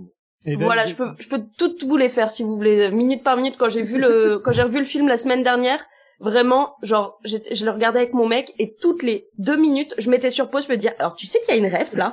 J'étais insupportable, vraiment. Mais voilà, Je vais pas le faire, là, promis. c'est moi quand on regarde Matrix, quoi. voilà. Mais toi, c'est pas toi, c'est la ref. Toi, c'est t'as vu la philosophie là? T'as vu, la- tu l'as vu la belle philosophie là? David, t'as déjà fait une vidéo sur euh, Retour vers le futur, toi? Euh, non, j'ai pas fait de vidéo sur euh, Retour vers le futur. euh, Tu parles des mais 4K par- dans ta vidéo, je crois. Ah oui, euh, oui. Par contre, j'ai fait une vidéo récemment sur les Blu-ray 4K de Retour vers le futur. Et j'avais fait une vidéo euh, quand j'avais mon ancienne chaîne, Les cousins font leur cinéma. euh, j'avais publié une vidéo qui venait du passé, d'ailleurs, où euh, ma, chère, ma chère et tendre m'avait filmé devant la véritable maison de Marty McFly Oh, euh, en Californie. trop bien. Ah, Ah ouais. ouais, Alors ça c'était non mais ça j'ai cru que j'ai j'ai C'est cru que j'hallucinais quoi. Ah ouais, C'est c'était oui, c'est le c'est le cas de le Estate, dire. C'était dans les, Euh, non non non le, le- non, c'est-à-dire c'est une vraie maison, c'est Ah, une une vraie rue avec c'est un Non non, c'est de- pas un studio Non non, c'est pas un studio à Universal et tout hein, c'est une vraie rue dans laquelle ils ont tourné avec une vraie maison avec des gens qui habitent dedans. Et donc euh, j'avais regardé sur internet l'adresse et tout ça parce qu'on on faisait un road trip euh, aux États-Unis et euh, et donc bah je savais que c'était en Californie, voilà. Ils avaient tourné ça et j'avais on avait réussi à trouver l'adresse, on trouve la rue, on rentre dans la rue comme ça, on fait putain mais ouais, ça ressemble et tout et on trouve l'adresse Ah. exacte, la maison qui est, qui est le même avec la la porte de garage et tout, enfin c'est Là, hallucinant. DeLorean qui est arrivée ou pas ou Non, quand même pas? Non, non, mais mais si vous voulez, enfin, si vous voulez vous amuser, il y a la vidéo sur YouTube. euh, si vous allez sur la chaîne des font leur cinéma, voilà, oui, oui, c'est marrant. Voilà, je l'avais publié comme ça pour la blague. Et euh, voilà quoi. Donc euh, donc voilà, c'est le truc. C'est la seule vidéo que j'ai faite euh, Retour vers le futur. Et sinon oui, j'ai parlé des Blu-ray 4K qui sont qui sont géniaux, qui sont super. qui offrent une qualité d'image vraiment vraiment très très bien très intéressante euh, avec Je un tiens à dire que le podcast n'est pas payé par Universal. Euh, c'est c'est bien dommage, c'est bien dommage. D'ailleurs, si vous voulez nous envoyer des trucs Universal, pas de problème. Ah ouais, on en parlera. Ouais, n'hésitez pas. Ouais. Genre un overboard ou un truc comme ça, moi je prends. Il y a pas. Ah, et- ah, Comme sur ça- l'overboard. Ça, l'overboard, ouais. Ça, c'est, ouais, tu vois, quand on parle d'iconisation encore, l'overboard. De ouf. Tiens, bah, en, c'était, par- euh, en parlant Ah. d'iconisation, parlons de Marty et de sa preuve, de son introduction, donc euh, où il joue de la guitare et euh, et en gros Marty c'est le mec, euh, on peut dire que il est cool quand t'es gamin, t'as envie d'être Marty quoi. t'as Mais envie oui. d'être parti. Ouais. Enfin, c'est genre il est cool, le col relevé. Euh, je sais pas combien Ah non, de, il, il a genre trois quatre couches de vêtements sur lui. Je sais pas si vous avez déjà remarqué, mais il a Oui. genre trois quatre couches de vêtements bah il sur a la lui. il a la la, la veste euh, le blouson en jean et il a le la Il a doudoune encore rouge manche, euh, ouais. Ouais, mais même Jennifer, Oui. elle a aussi trois quatre couches de fringues sur elle, j'ai remarqué. Ça doit être les années 80, j'imagine. Et, euh, Ah ouais. et C'est vrai ouais, les, Nike euh, enfin, il- Mais c'est vrai qu'en fait, euh, c'est une coolitude désinvolte un peu. C'est-à-dire que c'est, tu sens que c'est pas non plus genre, il s'est forcé à être cool ce matin, quoi. C'est, C'est I wake up like this, quoi. C'est- Ouais, c'est clair. Bah ouais. Non mais même et d'ailleurs c'est drôle parce que même quand il dort, il dort habillé avec son jean avec la main comme ça euh, Ouais, en mode rien à battre. dormir, euh. il dort comme ça, quoi. Donc, Même euh, quand vrai. il dort le non mais même même quand il dort, il est cool quoi. C'est ça Ouais. qui est extraordinaire. Quoi. Ce mec est cool euh, par tous les ports quoi. Non Ah, et puis surtout euh, le mec il a juste le meilleur pote de toute l'histoire de Euh, l'humanité. pas. Enfin, son, son- En vrai- son meilleur Alors, ami. expliquons, expliquons un petit peu Bah. le concept. Donc, Ma- Marty, son meilleur ami, c'est un mec qui a quoi, 60, 60 balais, je pense, à peu près. mais c'est génial. Mais Euh, d'où- d'où est venu inventeur leur sol- solitaire qui venu vit dans son coin. Euh, et apparemment, d'après Zemeckis, la raison pour laquelle Marty et Doc sont amis, c'est parce que c'est parce que Doc a une enceinte énorme. Ouais, c'est parce que Doc lui laisse utiliser son matos, quoi. Et, moi, personnellement, et je pense pas que ce soit ça. Moi, non, c'est parce que personnellement, Marty l'aide, non? Non, ouais, déjà il y a de ça, mais il y a aussi, je pense que Marty doit bien aimer l'anti, le côté anti-autorité de Doc. Oui, c'est pas Doc, faux. il est contre l'autorité, il fait son truc dans son coin, il y a personne qui lui dit quoi faire. Du point de vue de Marty, il est peut-être cool en fait, Doc. Tu Mais vois en fait, Doc, si euh, tu regardes bien pendant tout le film, en vrai, c'est un vrai gros filou. Parce que déjà, bah, il traite avec des terroristes, euh, Ouais. il vole, il fait cramer sa maison. Euh, à la fin, quand... Euh... Oui, ils sont un billet pour payer le flic. Oui, là. Exactement, il sort un billet pour payer le flic quand il fait son, entre guillemets, test météorologique. Et en fait, le truc, c'est que vraiment, quand il repense, c'est j'avais lu une étude là-dessus, qui, ou un article qui disait que vraiment, Doc, en fait, c'est vraiment, avec toute la gentillesse du monde, c'est un bon gros connard, en vrai, euh, en- Mais non, euh, par rapport euh, Mais au, Mais reste non, de la mais société. Justement, mais c'est pour ça que c'est le mec le plus cool du monde parce que c'est un savant fou punk. C'est ça qui est Ouais, génial. mais pff, Moi, c'est, c'est voilà le, le, exactement. Il traite avec des terroristes. On s'en bat les steaks. je sais pas si c'est cool ça. mais si c'est cool, c'est punk. C'est allez, on y va. euh, le plutonium, mais ouais, je te le, je te le Et tire. en plus, allez, il a. Einstein, donc c'est un punk à chien. Et ça, j'apprécie. Ouais. Ah ben voilà, bravo, bravo. Un truc que j'ai remarqué avec ce film, c'est qu'on dirait un teen movie jusqu'à l'arrivée des Libyens justement. hein. On est dans du, Oui. on est dans le pur, on est dans le pur teen movie avec la musique Huey Lewis and the News et tout. Euh, D'ailleurs, parlons-en. Elle est, c'est, c'est une des meilleures scènes quand elle l'embrasse et il y a la musique qui fait That's a Oui. Power of Love. Voilà, c'est un des meilleurs moments du film aussi. Euh, Ah bah ça finit de caractériser la cool attitude du, du gars quand même. Grave. ouais. Ouais, voilà. Ouais, il, mais a- et il joue bah, de moi, il guitare, même il fait du skate, il a une meuf. Enfin, vraiment. Il, a- si tu il arrive en retard euh, au, il arrive en retard au lycée, donc ça Voilà. c'est juste génial. Oh, il est important au lycée en se faisant traîner Ouais. par des bagnoles en skateboard. Ça, c'est quand même la classe. Non mais moi voilà un mec comme ça c'est mon meilleur ami tout de suite quoi. Non, je trouve ça bizarre, cette séquence où, euh, où il mate des meufs alors qu'il est à côté de sa copine. Oui, c'est vrai. Genre, ça, c'est- je veux dire ça même, ok, il est cool, mais là, j'avoue, je fais genre, ouais, voilà, t'es juste un peu, t'es un peu Ah, un connard, quand trop même, Martin. Bah. Par contre, on veut pas dire que ce film effectivement est extrêmement féministe. De, on- ouais, voilà, c'est quand même au niveau des personnages féminins. Euh, il y a- Bah, dans Lorraine le- est géniale. Lorraine est géniale, mais en fait, le truc c'est que vraiment, il dépeigne une, un personnage qui est, quand tu vois vraiment son caractère, il est vraiment pas bien, Ah quoi. non, c'est, non. elle est, elle est obsédée. euh, et le truc, c'est qu'en fait, ils la font pas évoluer. C'est juste à un moment, oh là là, elle tombe amoureuse de George, mais genre, ça tombe vraiment comme un cheveu sur la soupe. Et, euh, et moi, je trouve ça mignon parce que c'est euh, le coup de foudre, quoi. T'as presque envie de croire, mais parce que elle s'est rendu compte que finalement, il avait des muscles dans ses bras et qu'il a, pu taper bif. Et t'es là, genre, ah ouais, en fait, elle est juste intéressée. Ah bah, et en fait, c'est pour hein. ça que, oui, et c'est pour ça que je trouve que quoi. Les personnages féminins dans Retour vers le futur, à part dans le surtout 3, dans le 2, surtout dans le 2. où oui, elle mais dans le assommée 3, par contre, il est génial. Dans le 2, c'est genre, vas-y, on l'assomme dans... Ouais, Clara, elle est cool, par contre. Ça, Clara- c'est Clara, c'est- du, du, du 3, ouais. Ah, moi, c'était, euh, c'était un de mes modèles quand j'étais gamine. Clara, c'était un de mes modèles de ouf. Je l'aimais tellement, ce personnage. Euh, Marty, c'est un peu un personnage passif qui réagit pour l'audience. Hein. Il est là Oui. pour euh, pour être là. Waouh, waouh, Ah ouais, sérieusement, c'est- Doc? Ah. Mais Michael J. Fox est tellement bon qu'il te le vend, mais sans problème, quoi. Doc est là pour te vendre l'exposition compliquée, il le fait sans problème. Et Marty, il est là pour réagir et il le fait sans problème. Et ça marche Ah ouais. parfaitement. Ce moment, ce moment où il, où il, il est obligé de se filmer pendant son speech pour avoir tout son truc de gigawatts pour tout Oui. expliquer. Non mais je veux dire, c'est, c'est de l'exposition ultra primaire et ça passe mais super Ouais. crème quoi. Tiens, bah parlons de Michael J. Fox.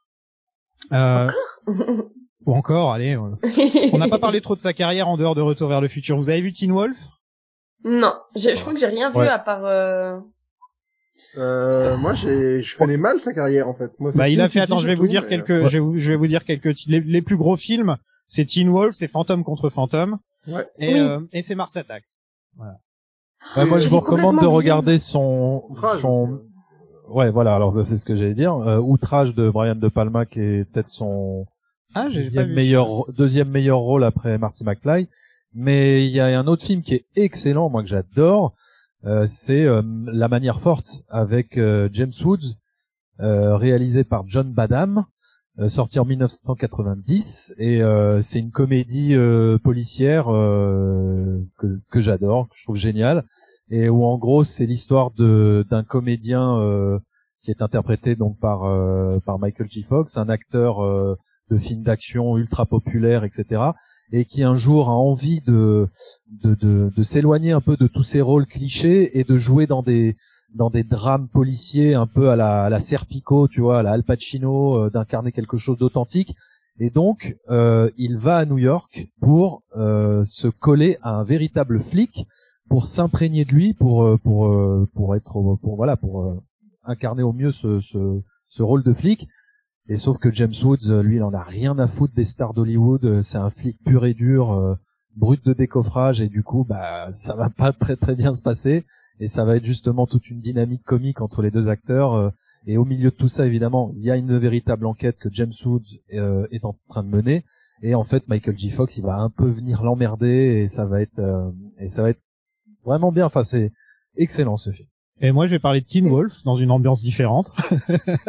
Teen Wolf, c'est euh, c'est sur un comme, comme comme le titre l'indique, c'est sur un adolescent qui se transforme en loup-garou et qui fait du basket. Il fait du basketball et il devient super fort. Il fait des saltos et des trucs comme ça. C'est Airbud Euh, en fait. C'est Airbud mais avec Michael J. Fox en loup-garou. voilà. Et, euh, et c'est un film qui est devenu culte en fait euh, aux États-Unis en tout cas. Et je sais que je l'ai vu, euh, je l'ai vu une fois et enfin je m'étais bien marré quoi. C'était du grand n'importe quoi ce film. Ouais, ouais, mais c'était rigolo. Ouais, c'était pas Ouais, mal. voilà, c'est sympathique comme film. C'est pas, euh, c'est pas un nanar comme tu pourrais, comme on pourrait le penser, mais euh, c'est c'est sympa quoi. Après, il avait fait deux petites comédies romantiques euh, que je trouve sympatoches. Euh, il y avait Doc Hollywood et euh, et le concierge du Bradbury, un truc comme ça, je crois. Ouais. Et, euh, voilà, bon, c'est pas voilà, c'est pas du grand cinéma. non, mais hein, ça, mais- bon, il était, c'est un, c'est un peu le genre de mec qui aurait pu euh, facilement avoir une carrière à la télé jusque, jusque, toute, toute sa vie, quoi. Ouais, mais Euh, en fait, avoir, euh, avoir une le série à son nom pendant toute sa vie, mais bon, il, bah voilà, il est, tombé, il est tombé malade. euh, Bah, c'est ça, euh, enfin, voilà. C'est, que le truc, c'est que tu disais Doc Hollywood et c'est en 91 qu'il s'est fait détecter qu'il avait euh, Parkinson. Donc il a Mm. dû euh, calmer sa carrière à ce moment-là. Donc euh, effectivement, il a fait beaucoup moins de films, mais il les choisissait peut-être un petit peu mieux pour que ça aille aussi avec, euh, bah, avec ses crises et avec sa maladie, quoi. Et il a surtout fait Spin City aussi. Hein, Spin City rien, qui est euh, super bien. super bien comme série. Euh, avec un casting de ouf, genre c'est tous devenus des, enfin, euh, je voyais encore un des gars de dedans qui jouait dans Succession, qui est une série que j'adore, et, euh, et Spin City c'était vraiment sympa. Et ensuite il a été remplacé par Charlie Sheen. Et je peux te dire que ça doit faire mal quand même quand tu dois euh, tu dois arrêter une émission et que t'es remplacé par ce connard de Charlie Sheen, ça doit être ça doit être affreux quoi. Moi, je l'aime bien, Charlie Sheen. Il est Ouais, ça m'étonne pas, tiens. Ça m'étonne pas. tout ce qu'on voit dans les premières minutes, tout est crucial pour le reste Bah, du film. ce Et ça, film, en fait, il place tout en 20 minutes, il place euh, Oui. l'intégralité de son film. C'est en c'est 20 vrai- minutes, il a tout vrai. placé. Mais vraiment, quoi. C'est Ouais, ouais. hallucinant. Alors, Bah, ça, c'est leur technique euh, d'écriture. Hein. Enfin, c'est comme ça qu'ils tu- ont. Mélanie, tu dois avoir la ref, euh, mais effectivement, dans le tout premier plan séquence qui balaye toutes les horloges, Exactement. on voit, euh, voilà, on voit carrément un homme euh, suspendu euh, Harold Lloyd. d'horloge euh, qui annonce déjà la fin avec Doc qui est suspendu à, à l'aiguille. Quoi. C'est la référence à monte là-dessus, euh, film muet de 1923 Voilà. avec Harold Lloyd. Ouais, l'image, Exactement. l'image Voilà. de lui suspendu, enfin, est tellement connue. Et beaucoup de Ah gens pensent ouais. que c'est Buster Keaton, alors que c'est Harold Lloyd avec ses lunettes. hein, c'est vrai. était- Voilà. Avec son château, euh, son chapeau plat. là, ouais. Voilà. Qui est là, Ouais. c'est un, passe un peu euh, au second plan euh, au niveau des stars du muet euh, comparé aux autres, Mm. quoi. C'est voilà. Par contre, effectivement, comme tu dis, euh, dès, les, dès le tout début, euh, ça a tout placé parce que bah on a euh, le laboratoire de Doc, on a le lycée, on a euh, directement, on a l'audition pour savoir qui fait de la musique. Donc en fait, c'est une préparation paiement pour euh, Johnny B. Good un peu, je trouve. On a le maire, ouais. on a, On a le On a maire. le maire. Et on a surtout les, La- les parents. On, on a aussi euh, l'horloge.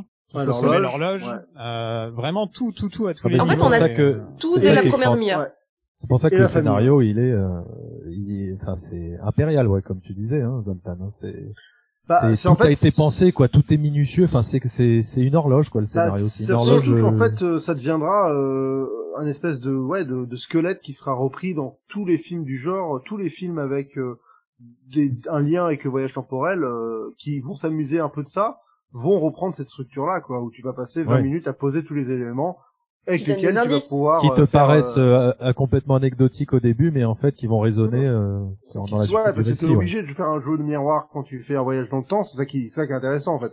C'est euh, qu'est- qu'est-ce que ça dans le futur ça donnait ça, dans le passé bah ça vient de là. Tu vois le, le gamin par exemple, le, le- enfin le, le cousin qui est en tôle, et tu vas voir le gamin après dans son parc euh, avec son pyjama Ouais, rayé, ouais, ouais. si C'est l'oncle trouve. Ouais, l'oncle Ouais, voilà. C'est genre à tous ces détails, c'est si tu les as pas placés avant, tu, enfin, ils servent, enfin, tu peux pas le faire, donc t'es obligé de, ça marche forcément en deux temps, en fait. Mais ça, dans d'autres, dans d'autres genres de films, ça marche comme ça aussi. Mais les voyages dans le temps s'y prêtent particulièrement. Bien sûr. Avant de, avant de parler de la, de la, de la famille euh, McFly, parce qu'il y a beaucoup de choses à dire sur la famille McFly, euh, je voudrais parler de Doc euh, et Einstein au passage. 2,21 gigawatts? 2,21 gigawatts Mon Dieu Euh, donc la- l'intro magnifique avec la voiture, la fumée et tout, et Doc qui sort en panique, complètement en panique. euh, Formidable. cette intro est aussi parfaite pour te présenter le personnage tout de suite. Tu te dis, ce mec c'est un génie, regarde ce qu'il a fait avec une voiture, regarde le truc, et il sort, oula, qu'est-ce qui se passe avec ses grands yeux comme ça? Je trouve, euh, je trouve Christopher Lloyd vraiment parfait. Christopher Lloyd, bah parlons-en. Euh, c'est Oncle Fester, Oui. Famille Dans- ouais. ouais, la Le- famille Adams. ouais. le méchant dans Roger Rabbit. C'est le, ouais, le maire, enfin Le juge de ouais. mort. Le juge de Voilà. mort, ouais. Je le Doom, ouais, c'est ça. Euh, je le connais aussi pour euh, Vol au-dessus d'un lit de coucou, moi personnellement. Absolument. Exactement, ouais. Tout à fait. Voilà. Et, euh, et la série Taxi avec Andy Kaufman et euh, Danny DeVito. Euh, c'est comme ça qu'il s'est fait connaître. Euh, je j'imagine qu'il doit y avoir d'autres rôles que j'ai oubliés, mais en tout cas, t'ima- enfin, imaginez, il a enchaîné Oncle Fester, Retour vers le futur et Roger Rabbit. Pas dans le, pas dans ce ordre-là, hein, je pense. Mais en tout cas, euh, Enfin voilà l'impact qu'il a sur la pop culture ce mec. Ça me fait penser à Hugo Weaving un petit peu, qui euh, qui, qui a joué euh, Matrix, Seigneur des Anneaux, des sagas, V ouais. et euh, Ouais. Captain America, tu vois, qui a fait euh, oui pas, au niveau de l'impact c'est autre chose, hein. mais euh, mais je trouve ce, ce genre de mec qu'on retrouve dans plein de sagas différentes, euh, je trouve ça intéressant quand même. euh. Et puis surtout, en plus, c'est un, c'est un acteur qui aime son personnage, parce que il, il assiste encore vachement aux conventions, dès qu'il y a des événements, genre justement en 2015, c'est, je voyais, il faisait tout. Euh, il faisait le tour de toutes les présentations euh, en anniversaire, de, de, de Retour à le futur. Enfin, c'est vraiment, genre, c'est son personnage lui a tellement plu qu'il est encore vachement investi dedans. Et, et je trouve ça, en vrai, je trouve ça super émouvant de se dire que euh, même bah ouais 40 ans plus tard euh, 35 ans plus tard il est toujours euh, il est toujours autant amoureux de son doc quoi c'est trop bien C'est vrai, c'est vrai. Il, il, a- il a, je me rappelle, ouais, les- en 2015, il était sur, sur tous les, sur tous les plateaux. Eh oui. C'est vrai. Et, euh, et pourtant, bon, euh, il a aujourd'hui, là, il a 82 ans. J'ai regardé.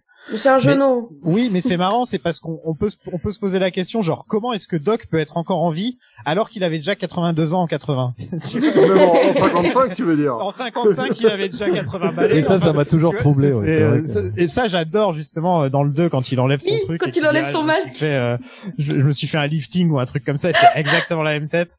Et, euh, et justement là, il a un petit peu de, un petit peu de maquillage pour montrer qu'il est plus vieux, mais c'est pas énorme. Comme, Non. euh, c'est surtout pas très bien fait, faut l'avouer. Enfin, Non, c'est en, c'est en Blu-ray que ça se voit en fait. Ouais, Je pense que si on le regardait en, à la télé ou en VHS à l'époque, ça se remarquait pas du tout. nous. ouais, mais j'avoue que ça pique un peu le maquillage. De toute façon, globalement, les maquillages ont pas très bien vieilli, je trouve, mais bon, c'est pas problématique, mais... ouais moi je, je- Ouais. justement je trouve que ça fait un petit peu euh, le charme de l'époque euh, moi le bah on va en parler après mais les parents quand ils sont vieillis Mhm. bah tu sais que c'est du maquillage et en même temps je trouve que ça ça, ça les rend un peu papier mâché et Ah, j'aime oui, bien carrément, ouais, ça les rend vraiment papier mâché, ouais. Moi j'aime bien justement, ça les rend vachement plus euh, ouais, plus cartoonesque, Ça me t'es t'es plus dans la comédie à ce moment-là quoi. Ça me fait penser à, à une scène dans Eraserhead. Donc là, c'est vachement euh, où Ah il y oui. a, où il y a un Différent. personnage avec des grosses joues qui. euh, Ah tu vois, tu vois de quoi je parle, Zoltan? Ouais, ouais, ouais, la, mais... la femme avec les grosses joues. Il y a, y a un petit côté comme ça en effet. Les premiers choix pour jouer euh, pour jouer Doc, il y avait du Goldblum, il y avait du John Cleese, Ouais. John Candy, Danny DeVito. Danny DeVito, Ouais. chelou. j'imagine, il peut, j'imagine Danny DeVito, ils ouvrent la porte et c'est Danny DeVito avec des cheveux blancs comme ça. Bah, déjà, la caméra doit, bah- doit, doit pas noter vers le bas, quoi, parce que...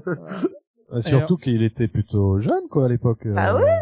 Bah, il 85. devait avoir le, même- il devait avoir le même âge que, que, Christopher Lloyd. Bah ouais, vu Ah qu'ils bon ils ont fait la même série et tout ensemble, euh, en Ouais, 85. ah ouais, ouais. Non, mais parce que, ouais. Bah ils ont 10 ans d'écart quand même hein. Dans, Ah, dans euh, Vol au-dessus d'un nid de coucou, il était déjà un peu plus âgé, hein, Christopher Lloyd, euh, Ah, par rapport ouais, à Danny. D'ailleurs, c'est drôle, parce que le les deux acteurs ont joué aussi dans Vol au-dessus d'un nid de coucou. Oui. Ouais.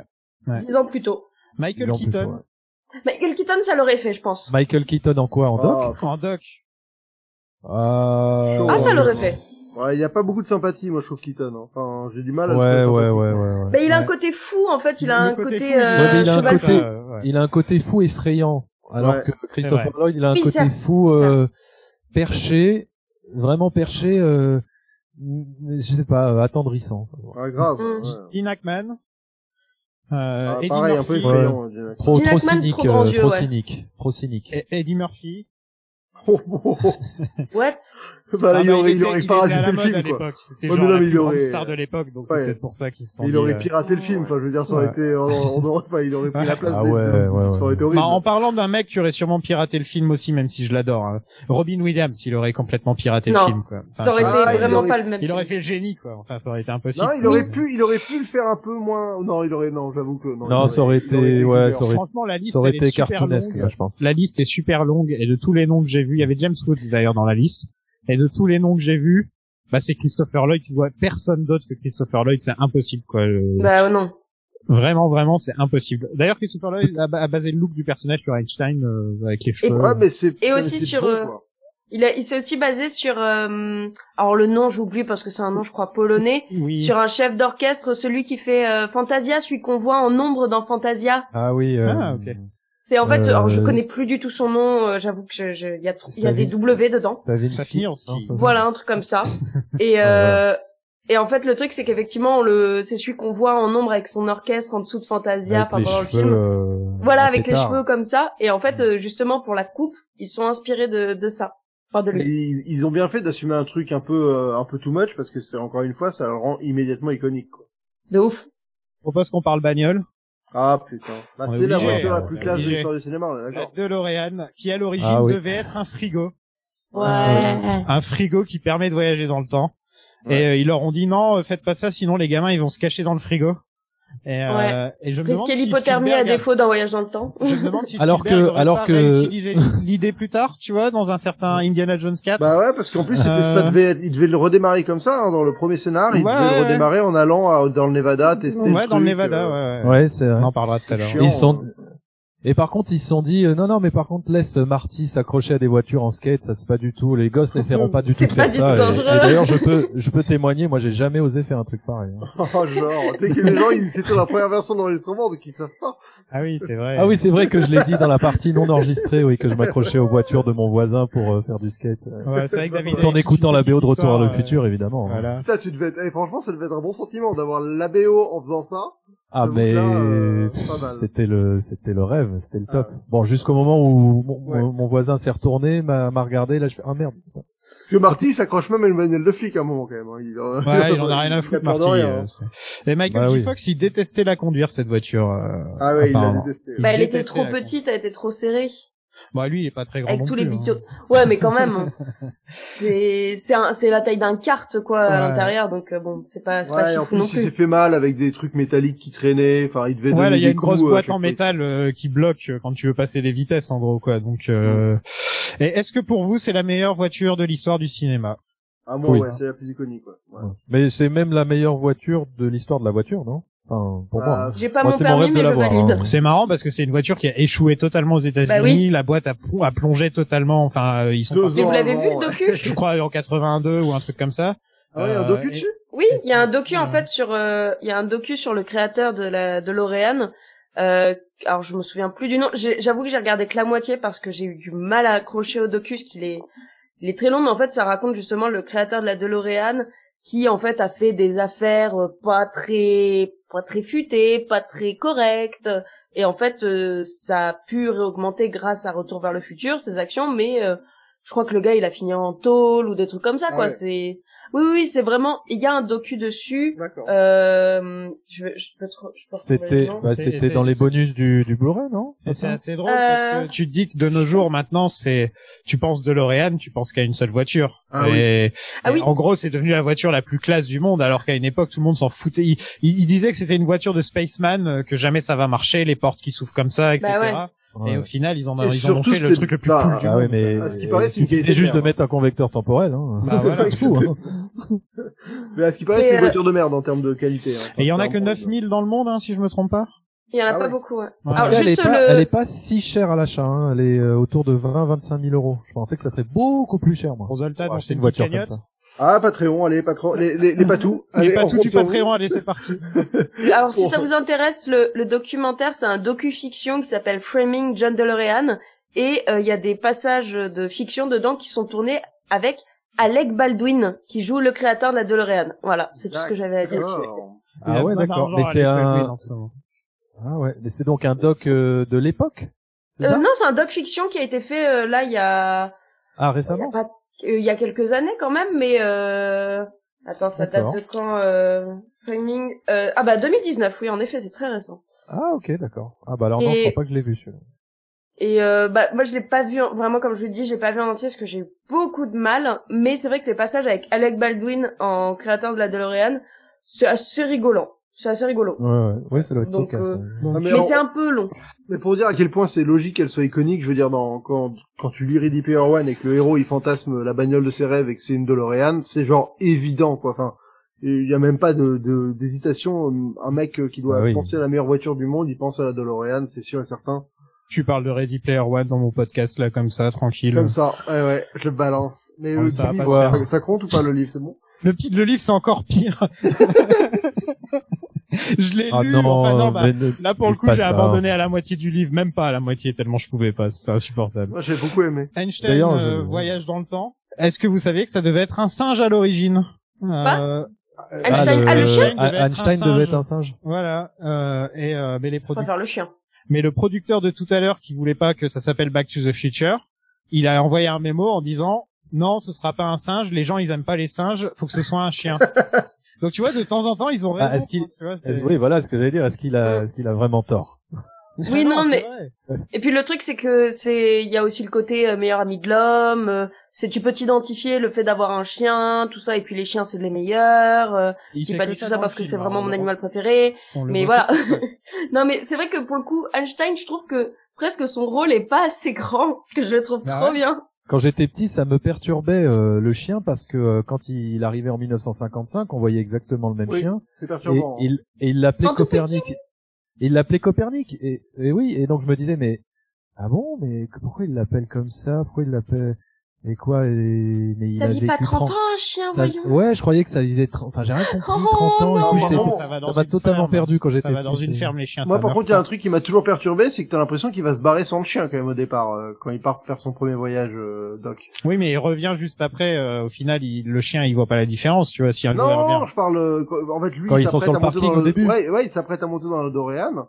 Et t'as euh, et t'as le chien Bah, qui est il encore allait- dans la caravane et genre il le Bah oui, laisse, mais il allait- euh, il allait carrément même oublier de de de, de mettre une recharge de plutonium pour le voyage retour, alors. Donc Ah, en fait, ça, il allait chien, pas euh, partir. Ça, c'est de l'exposition, elle est tellement forcée cette phrase. On a- Putain. on a- Ah non, franchement, non, ça passe, hein, je trouve. hein. Oh, je trouve- oh, oui, j'ai oublié de mettre le plutonium sans Ah cette recharge, mais oui, je ne mais peux pas que- retourner mais dans oui, le mais- passé. Mais non, mais justement, c'est ça un savant fou. C'est tu sais, c'est un mec, il est, il est, il est en dehors de la réalité. Tu vois, il est un peu perché. Il oublie des trucs tellement évidents pour oui, mais nous. c'est la Euh, il est tellement dans son la monde. pure exposition euh, C'est balancée mais comme ça. Quoi. oui, mais oui, mais au moment où ça arrive, tu te dis pas, ah, d'accord, ça, ça va servir pour plus tard. Enfin, sauf Ah, si ça, t'as étudié les films pendant 20 la- ans et que t'es mais un scénariste chevronné. Je trouve que la phrase en entier où il part dans l'explication de et tu ne peux pas voyager si tu n'as pas une deuxième dose, genre Ah bah oui, c'est clairement l'exposition. voilà, c'est un la, peu- la scène d'exposition du film, quoi. C'est, c'est- Ouais, mais ça passe. Bah, il y a- il y a- va, va. toutes les expositions sont pas mauvaises, hein. Tu vois, tu peux avoir des, des types d'expositions différents au final, mais ça en reste, ça reste un des plus gros exemples de D'ailleurs, euh, infodump comme ils appellent aux États-Unis, où on te balance des tonnes d'infos dans la tronche euh, et toi t'as as à peine le temps de d'emmagasiner, d'en- de, de tout te prendre que d'un seul coup ça passe à autre chose et, euh, et ça c'est un peu, c'est un On- peu une on- scène dans le genre, je trouve. on parle de la voiture iconique et tout ce que tu veux, mais euh, on oublie de parler du slip. Pierre Cardin, iconique Ah, ça. quand même. Ah mais ça on va en à, parler à- plus tard. à- ça. à tel point, à tel point iconique que quand Pierre Cardin est vraiment mort là, il y a une semaine, Ah moi j'ai oui. pensé direct au slip de Marty. Hein. Mais oh non mais sérieux, sais, il est parti, il est, il a fini en top tweet euh, Ouais, retour en vers le tweet, futur ouais. plutôt que Pierre Cardin, c'est ridicule. Ouais, horrible, c'est là. vrai. Ah, bah. Euh, on, a, on, a, te rends compte toute une carrière résumée slip. Ouais, ouais. on a on a des phrases cultes là. On a euh, bon moi je les ai en anglais. Hein, je suis désolé. Euh, When this baby hits 88 miles per hour, you're gonna see some serious shit. Com- comment ils ont traduit ça en français Je me rappelle plus. Euh. Non mais avec, avec un accent pareil, tu devrais la redire en français quand même. Oui Ah ouais, d'accord, c'est quand ils sont sur le parking. euh, Atten- attention à avoir quelque chose qui décoiffe. Oui c'est ça, exactement. Voilà, alors que serious shit, euh, c'est quand même autre chose. Surtout, que tu vois ce mec, tu te dis c'est pas le genre de mec qui balancerait des insultes ou des ou des gros mots comme ça. Et euh, je trouve que c'est pour ça qu'elle marche vachement mieux cette cette. Ah oui, cette mais c'est Ah moi un j'aime savant- bien. C'est un savant punk. McFly, il dit You built a time machine out of a DeLorean. Je sais pas si ça passe pareil en VF, par exemple, la manière dont il le dit avec son accent super aigu. Euh, Marty. Ah si, il, parle, il te casse les oreilles en disant ça, moi Ouais, j'adore. ouais, voilà. Aussi en Et- VF, il est ultra aigu, hein, Martin. Ça, Ouais. c'est bah, une des À partir d'une DeLorean Donc il y a les Libyens qui attaquent en bus, on dirait un peu un bus de, de hippie en plus. C'est ça, Complètement un bus euh, hippie, c'est un Volkswagen. Volkswagen, là, ouais, voilà. Des terroristes hippies et des savants punks. c'est Des nationalistes libyens, voilà. Euh, Qu'est-ce que qu'est-ce que c'est que ces deux Libyens avec une pauvre vieille Kalachnikov qui marche pas Ah bah, euh, dans un bus et euh, on nous expliquerait. Enfin, c'est vraiment ça, ça me fera toujours rire. Ah bah c'est les Libyens, tu sais, on pose pas de questions, c'est juste les Oui. Libyens quoi. Euh, Voilà. Ça c'est vrai que en fait c'est vraiment genre euh, moi ce, ce passage-là il me là quand je l'ai revu je l'avais un peu oublié et je me souviens pourquoi je l'oubliais parce que c'est vraiment genre ah il nous fallait des méchants prenons des terroristes au hasard je ne sais pas d'un pays euh, où il y a des guerres actuellement ça pourrait être bien et t'es là genre pourquoi ça sort du du trou du cul d'une chouette presque euh, alors que ça pourrait être euh, vraiment genre je sais pas de il aurait volé à la NASA ça aurait pu être peut-être plus intéressant que ce soit la le FBI ou enfin Ouais, Là, je trouve pas que juste- mitrailler, pour le coup, euh, je pense. Ouais, mais Euh, justement ouais. que là, ça soit des Ouais. des terroristes, euh, vraiment, ça sort un peu de nulle part. Moi, c'est vraiment l'un des seuls points que je trouve dommage, et surtout, je trouve ça ultra glauque. Bah, je, Vraiment bah, je pense que ouais bah après c'est c'est je pense qu'au milieu des années 80 euh, sous l'ère euh, de Ronald Reagan euh, ça ça ça fonctionnait enfin je veux dire euh, Oui, sûrement, si on sûrement, devait mais si on devait si on devait dealer euh, avec des gens euh, un peu corrompus pour avoir du du, du plutonium ou des euh, ou des, des et matières d'où un ils ont du peu, euh, plutonium je sais pas euh, Ah, ils essaient eu, d'avoir euh, une arme nucléaire, quoi, on imagine. Ouais, comme oui, ça, c'est De quoi. toute façon, voilà, la Libye, bon, voilà, c'est c'est c'est des pays du Moyen-Orient qui sont peut-être en lien avec d'autres euh, organismes, je sais pas, mais bon, voilà, c'était. Moi, je sais pas, ça m'a toujours un peu dérangé Non, mais- le fait que ce soit des terroristes et que. Non, mais en vrai, tu remplaces Libye par Irak et t'as euh, le conflit euh, qui va arriver 15 ans Mais plus c'est tard ça, avec. ouais. euh, Mais bon, bah, donc ils ont, Oui. tu vois, ils, je veux dire, ça, ça traînait dans le dans l'imaginaire collectif américain ce délire-là. Sûrement. Parce que ouais. euh, Rambo, vois, Rambo 3, quoi. Enfin, Ouais, bah en plus alors que pour le coup il y a 3000 kilomètres de différence entre la Libye et, et, et l'Afghanistan, mais euh, ouais, mais tu vois, bon, c'est genre... euh, bon, c'est pareil quoi. Ouais, voilà. Tiens, on n'a pas parlé de Rick et Morty. Ah bah non, c'est vrai que c'est totalement Ah. euh, dérivé de ça. Oui. Bah ouais, quand même, bah. c'est une des plus grosses séries animées euh, actuelles et euh, c'est ça vient sans Retour vers le futur, ça n'existerait pas du tout quoi. Euh, non, c'est Euh, clair. ouais, Ah c'est clairement euh, la version trash et destroy de, de Doc euh, La alcoolique. version, ouais, c'est Euh, ça. euh, voilà. C'est vrai. Et c'est Il y vrai a que Monsieur Peabody euh, aussi, euh, le dessin Oui. animé Monsieur Peabody. euh, Peabody, ouais. C'est. Mr. Peabody Probable History. voilà. Ouais, Qui est le Mais nom D'ailleurs, est-ce que fermier, hein. c'est oui, voilà, ce que j'allais dire, c'est vraiment le, enfin, l'affiliation, elle est totalement assumée dans ce sens-là. Ou je sais pas dans c'est je sais pas dans quel sens, je sais pas dans quel en sens c'est. Ouais. Alors, puis-je me permettre, évidemment, allez-y. comme j'ai fait une vidéo dessus. Vas-y. C'est vraiment mon joker. Euh, non, effectivement, ils se sont vachement inspirés donc euh, de de, de l'émission euh, Peabody's Probable History et en fait ils le rendent hommage avec donc la ferme Peabody. Et en fait le bah, le gamin justement qui a sa BD, qui sort sa BD, euh, bah en fait euh, il est pas nommé dans le film mais au générique de fin tu vois qu'il s'appelle Sherman Peabody. Et Sherman c'était Mmh, euh, le nom de de l'humain de compagnie de Mr Peabody dans la série. Donc en fait, c'est complètement inspiré à 100% en fait, euh, et ils ont rendu hommage comme ça, même si en fait euh, leur seule inspiration c'est que ça passait euh, quand ils étaient petits, donc en fait ils ont ils ont tous les deux euh, grandi avec euh, ce, ce cette série là et ils allaient dans le dans le passé, euh, dans Mr Peabody, ils allaient dans le passé, mais pour euh, rencontrer des des genre euh, Ouais, Copernic, pour, euh, pas pour Einstein, apprendre l'histoire quoi, pour faire des cours Voilà. d'histoire en fait. ouais. parce que eux ils avaient pas de machine, c'était euh, la Waback Machine, c'était juste une pièce et tu passais une porte et t'étais dans le passé.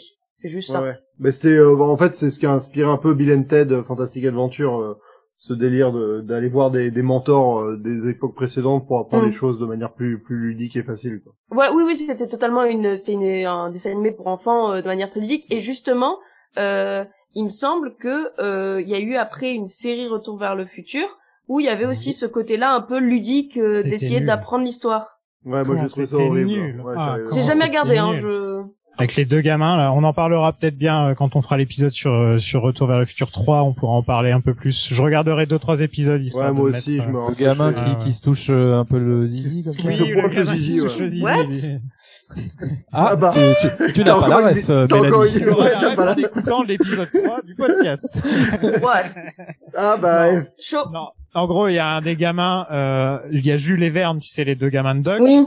Euh, et ben, il y a une scène où on les voit et il y a un des gamins qui est en train de pointer sur son zizi. Ah avec oui, un sourire de pervers et euh, c'est devenu assez culte. Là, surtout il fait genre viens viens avec le doigt Ouais, et après il pointe viens. son zizi. Voilà. c'est- Genre, il- J'avais oublié. trop chelou quoi le truc. Bon, retournons au film. Marty se retrouve en 1955. Oui. C'est la classe quand même cette transition. Enfin faut super, dire. euh, super transition de, de les champs là d'un seul coup. Ouais, Euh, et que ça passe euh, en une seconde, enfin qu'il Ouais. n'y ait pas cette espèce de, tu sais, de voyage qui dure, euh, qui dure du temps et tout. C'est, euh, Ouais, ça c'est cool. ça c'est vraiment une bonne idée quoi. Et donc euh, tout le monde, enfin le- les- les- la famille pense que c'est c'est un alien. Euh, et là on a une scène super culte avec Mr Sandman qui joue où il découvre euh, Hill Valley et ça ça devient un des trucs qu'on voit dans les trois dans les trois films au final Mm. Où il redécouvre Hill Valley à chaque fois. Et, euh, et les années 50 c'est un peu la naissance du teenager. C'était la première fois aux États-Unis où on, on les appelait les teenagers. Avant ça c'était juste des enfants jusqu'à 18 ans tu vois. Ouais. Et euh, on les a appelés les teenagers et on a commencé à faire des films pour eux, à faire de la musique pour eux. Et donc c'était dans les années 50 où le côté vraiment film de teenager est né. Euh, et, et donc c'est un bon choix au final parce que les parents de Zemeckis, eux, ils sont nés dans les, enfin ils sont, c'est plutôt dans les années 40. Euh, ils en fait ils sont décalés euh, Zemeckis, ils sont un peu trop vieux pour euh, pour Ouais, être pour dans les années ça, 80. et, euh, Voilà, c'est ça. Et, euh, et donc ils ont choisi les années 50 parce que ça marchait bien par rapport à ça. Est-ce que vous avez remarqué le placement de produits dans ce film? Ah, Pepsi, il est hardcore. Hein. Non, mais c'est pas que Pepsi, c'est Texaco, c'est à peu Ah, près c'est tous les les panneaux. ça, tu veux Tous les dire panneaux, tous les panneaux qu'on voit, c'est euh, en gros, c'est que du placement de produits. Et apparemment, ça a beaucoup financé le film. C'est une grande raison, euh, du, une grande façon de se financer le film, c'est comme Moi, ça. je trouve que ça passe bien comme... euh, Enfin, je veux dire, ça me dérange pas que les films soient financés comme ça, quoi. mais- Bah là, ça en plus ça, ça va dans le décor vu que vraiment le, le décorateur s'est vraiment inspiré euh, de, de de de de photos de l'époque. Et justement, alors tiens, le, le décorateur, on le voit même. Alors je crois, oui, je crois que c'est ça. C'est un moment où on voit un camion passer avec justement euh, voter pour le maire euh, machin. Et en Ouais. fait, c'est la tête du décorateur parce que euh, il avait euh, l'âge à peu près que devait avoir le maire euh, comme il pensait Zemeckis à l'époque. Ah, ce qui ressemble vachement à un acteur, euh, à un acteur ricain. Mais oui, oui, mais c'est alors la photo du maire. Et ben c'est ce que je me suis dit et puis j'ai cherché en fait euh, j'ai vu que c'était euh, il me semble ouais le chef d'éco ou un truc comme ça qui a fait euh, la photo du maire. Je trouve ça drôle. Il y a une chose qui me plaît dans ce choix des années 50 et 80, euh, c'est qu'en dehors du style, de la technologie, etc., les gens ont les mêmes problématiques. Euh, c'est-à-dire qu'en gros, Lorraine, elle veut sortir avec des garçons et embrasser, euh, embrasser des garçons. Euh, Marty, qu'est-ce qu'il veut faire au début? C'est aller au lac avec sa copine pour euh, pour la tripoter. Quoi. Voilà, c'est c'est tout ce qu'il pense à faire. Ouais. Et, euh, et c'est ça, c'est c'est le genre de choses qui reviennent comme ça pour se rendre compte que donc il n'y a pas une grande différence entre les parents et les Mm. enfants. Et euh, et c'est un peu c'est un peu ça qui te plaît aussi euh, dans Retour vers le futur, c'est qu'au final que, tu ailles dans le passé ou dans le futur, t'as quand même un côté euh, familier, tu vois? Il y a un côté très familier dans tout ça. T'es jamais perdu en fait. Ouais, mais en plus, c'est, euh, enfin, c'est ce que je, j'aime dire, c'est que c'est un film qui, qui arrive à, à montrer les époques un peu de manière, euh, je trouve honnête. Enfin, tu vois, y a les, les 50 sont pas totalement, euh, euh, t'as pas un côté. euh, ouais, il te, te montre le racisme merveille- des années Alors, 50 dans la première scène. Enfin, c'est pas genre totalement merveilleux et idyllique. Et Voilà. les années 80, quand il revient, par exemple, t'as un clodo, c'est dégueulasse. Mm. Tu vois, genre, je veux dire, les deux époques, euh, ils arrivent à jongler avec les, les côtés positifs et négatifs, ce qui fait que Bif, c'est toujours bif. euh, enfin, tu vois, c'est Ouais, voilà. ça tombe pas dans la, t'es pas dans, voilà, t'es encore une fois, t'es pas dans la nostalgie béate, euh, et, et, et, et, et c'est, c'est ce qui sauve le film, hein, pour moi, hein, c'est, tu vois. Tiens, bah en parlant de bif, on en a pas encore parlé de Biff Tannen quand même. euh, Bah là il arrive en plus bientôt Voilà, là. c'est son arrivée. Mais c'est McFly Mais qu'est-ce que tu fous ici? Biff C'est à toi que je parle, t'es sourd McFlan, espèce de crème anglaise Oh, salut Biff, salut les gars. Ça va? incarné par Tom Wilson que moi personnellement j'ai juste vu dans Freaks and Geeks. Mm. euh, qui est une très très bonne série, je vous la conseille, qui, qui a qu'une saison et il joue un prof de gym et il est super touchant dedans, il est très drôle. Mais il paraît Euh. que l'acteur était un amour. Mais ah, c'est un vraiment. bon gars, ouais, il fait du stand-up Ouais. et tout. ouais. Bah ouais, c'est vraiment quand tu regardes les les making of, quand il parle, c'est à chaque fois genre euh, c'est dans pour le 2, le making of du du 2. Je me souviens moi ça- j'ai vraiment je trouvais ça trop chou. C'est il est avec euh, quand il bah, quand il est vieilli justement euh, pour ressembler un peu à bah, à Trump. Euh, c'est il est avec les maquilleuses et, et il est vraiment là devant la caméra en disant c'est les meilleures maquilleuses du monde, je les aime trop et t'es là genre oh t'es trop chou mon gars. il est adorable. Qu'est-ce que vous pensez de Biff en général euh, Est-ce que pour vous c'est un des meilleurs méchants de l'histoire du cinéma ou est-ce que vous le Ah trouvez oui, relou ouais, moi j'adore. Bah, c'est le plus gros crétin de l'histoire du cinéma surtout. Ouais, un crétin qui a un gros problème euh, d'amour propre. Enfin, tu vois, il a des il a pas confiance en lui en fait, c'est ça son truc. Si c'était juste un gros connard, euh, ça ça marcherait pas. Mm. Mais en plus, tu comprends que c'est juste parce que il- c'est c'est une question de confiance en lui en fait. À chaque fois, il se sent attaqué, il se c'est donc euh, c'est Ouais. sa- bêtise quoi. Et euh, il le vend vraiment très bien, je trouve. Euh, euh, Tom Wilson, il le vend vraiment vraiment très bien. ouais. Ah, franchement, c'est le bully par excellence, mais autant ce genre de rôle, bah, on en a eu quelques-uns dans les films de super-héros, euh, dans Shazam, il y en a eu un récemment, par exemple. Euh, de, des, les bullies, d'habitude, je déteste ça, parce que je trouve ça caricatural, mais Biff, je l'ad- je, le- j'arrive, je l'adore, quoi. Ouais. Enfin, j'adore le détester, quoi. Et j'adore moi sa bande. À chaque fois dans les différentes époques, sa Zane. bande avec lui. Ils sont si... Oui, il y a Bill Zane. Zane, mais c'est dans c'est dans le 2 Bill Zane par contre. Non, c'est dans celui-là. Ah, croyais que Ouais. Ouais, il est, il est dès le premier. ouais. Autant pour moi. Mais euh, c'est vrai que je les trouve tellement drôles, euh, je suis avec euh, ses lunettes 3D et tout. Enfin, ils ont toujours un style de ouf. C'est vrai. Non, et puis malgré euh, son côté euh, bully, effectivement, euh, bah, il a tout ce charisme-là et euh, Mm. et euh, c'est toutes ces, il a quand même des, des sacrés punchlines euh, euh, très sadiques, euh, très incisifs. Enfin, c'est ça qui le rend, oui, c'est vraiment le méchant qu'on a, qu'on aime détester, quoi. C'est vraiment c'est- cette espèce de, de, de, de grosse brute épaisse qu'on a envie de, de rétamer par terre, quoi. Euh, voilà, c'est c'est c'est c'est c'est une péripétie à lui tout seul, quoi, Biff, quoi. C'est Moi, j'ai envie faut de passer. euh, l'oreille, tu vois. Euh, D'ailleurs, Biff, Biff qui est plus ou moins, enfin, c'est c'est un violeur, Biff, on est d'accord. hein. À la fin Euh, du film, il essaie de oui. violer Lorraine, quoi. Enfin, Oui. Clairement, Donc, euh, donc Ah ça bah ouais. ajoute quand même des, certes- enfin, tu te dis que c'est vraiment une ordure jusqu'au bout, quoi. Tu vois, il y a pas, Ah y a oui, pas il est bien un moment chargé. où tu te dis, il y a pas un moment dans les films où tu te dis, ah, on peut sauver Biff, tu vois. Bah non, et dans le deuxième, il prendra, enfin, le, le, la, carrière- enfin, ce sera Donald Trump le modèle, donc vraiment. Ah, c'est ça. Ouais, donc, pour moi, c'est un cowboy. Enfin, euh, c'est euh, c'est c'est le hors la loi euh, qui, enfin, tu vois, il y a pas un- une seule fois où on se dit ah, il y a un bon bif, quoi, un gentil bif. Bif, Non, il c'est le représente méchant. toujours ce qui se fait de pire dans l'humanité en fait à chaque fois. C'est ça qui représente Biff dans tous Ouais. les films. Mais ce que je trouve fort, c'est que Marty, ça pour le coup, c'est là où, pour moi, ça devient le héros vraiment euh, que tu que t'as que- euh, auquel t'adhères, c'est que il est, il a beau être impressionné par la, la taille de Biff et tout ça, il se démonte jamais quoi.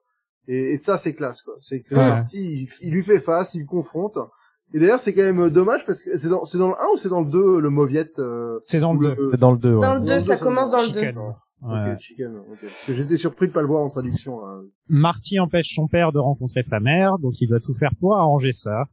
Et donc parlons d'un des grands trucs du film. Bon, déjà parlons de Lorraine, euh, qui à chaque fois, quand je regardais ce film en étant plus jeune, je m'en foutais un peu de ce personnage, et maintenant quand je la revois, je suis putain, elle est- elle- euh, Léa Thompson, elle est super Euh, dans ce film. Elle est ah ouais, Elle super. est belle en plus.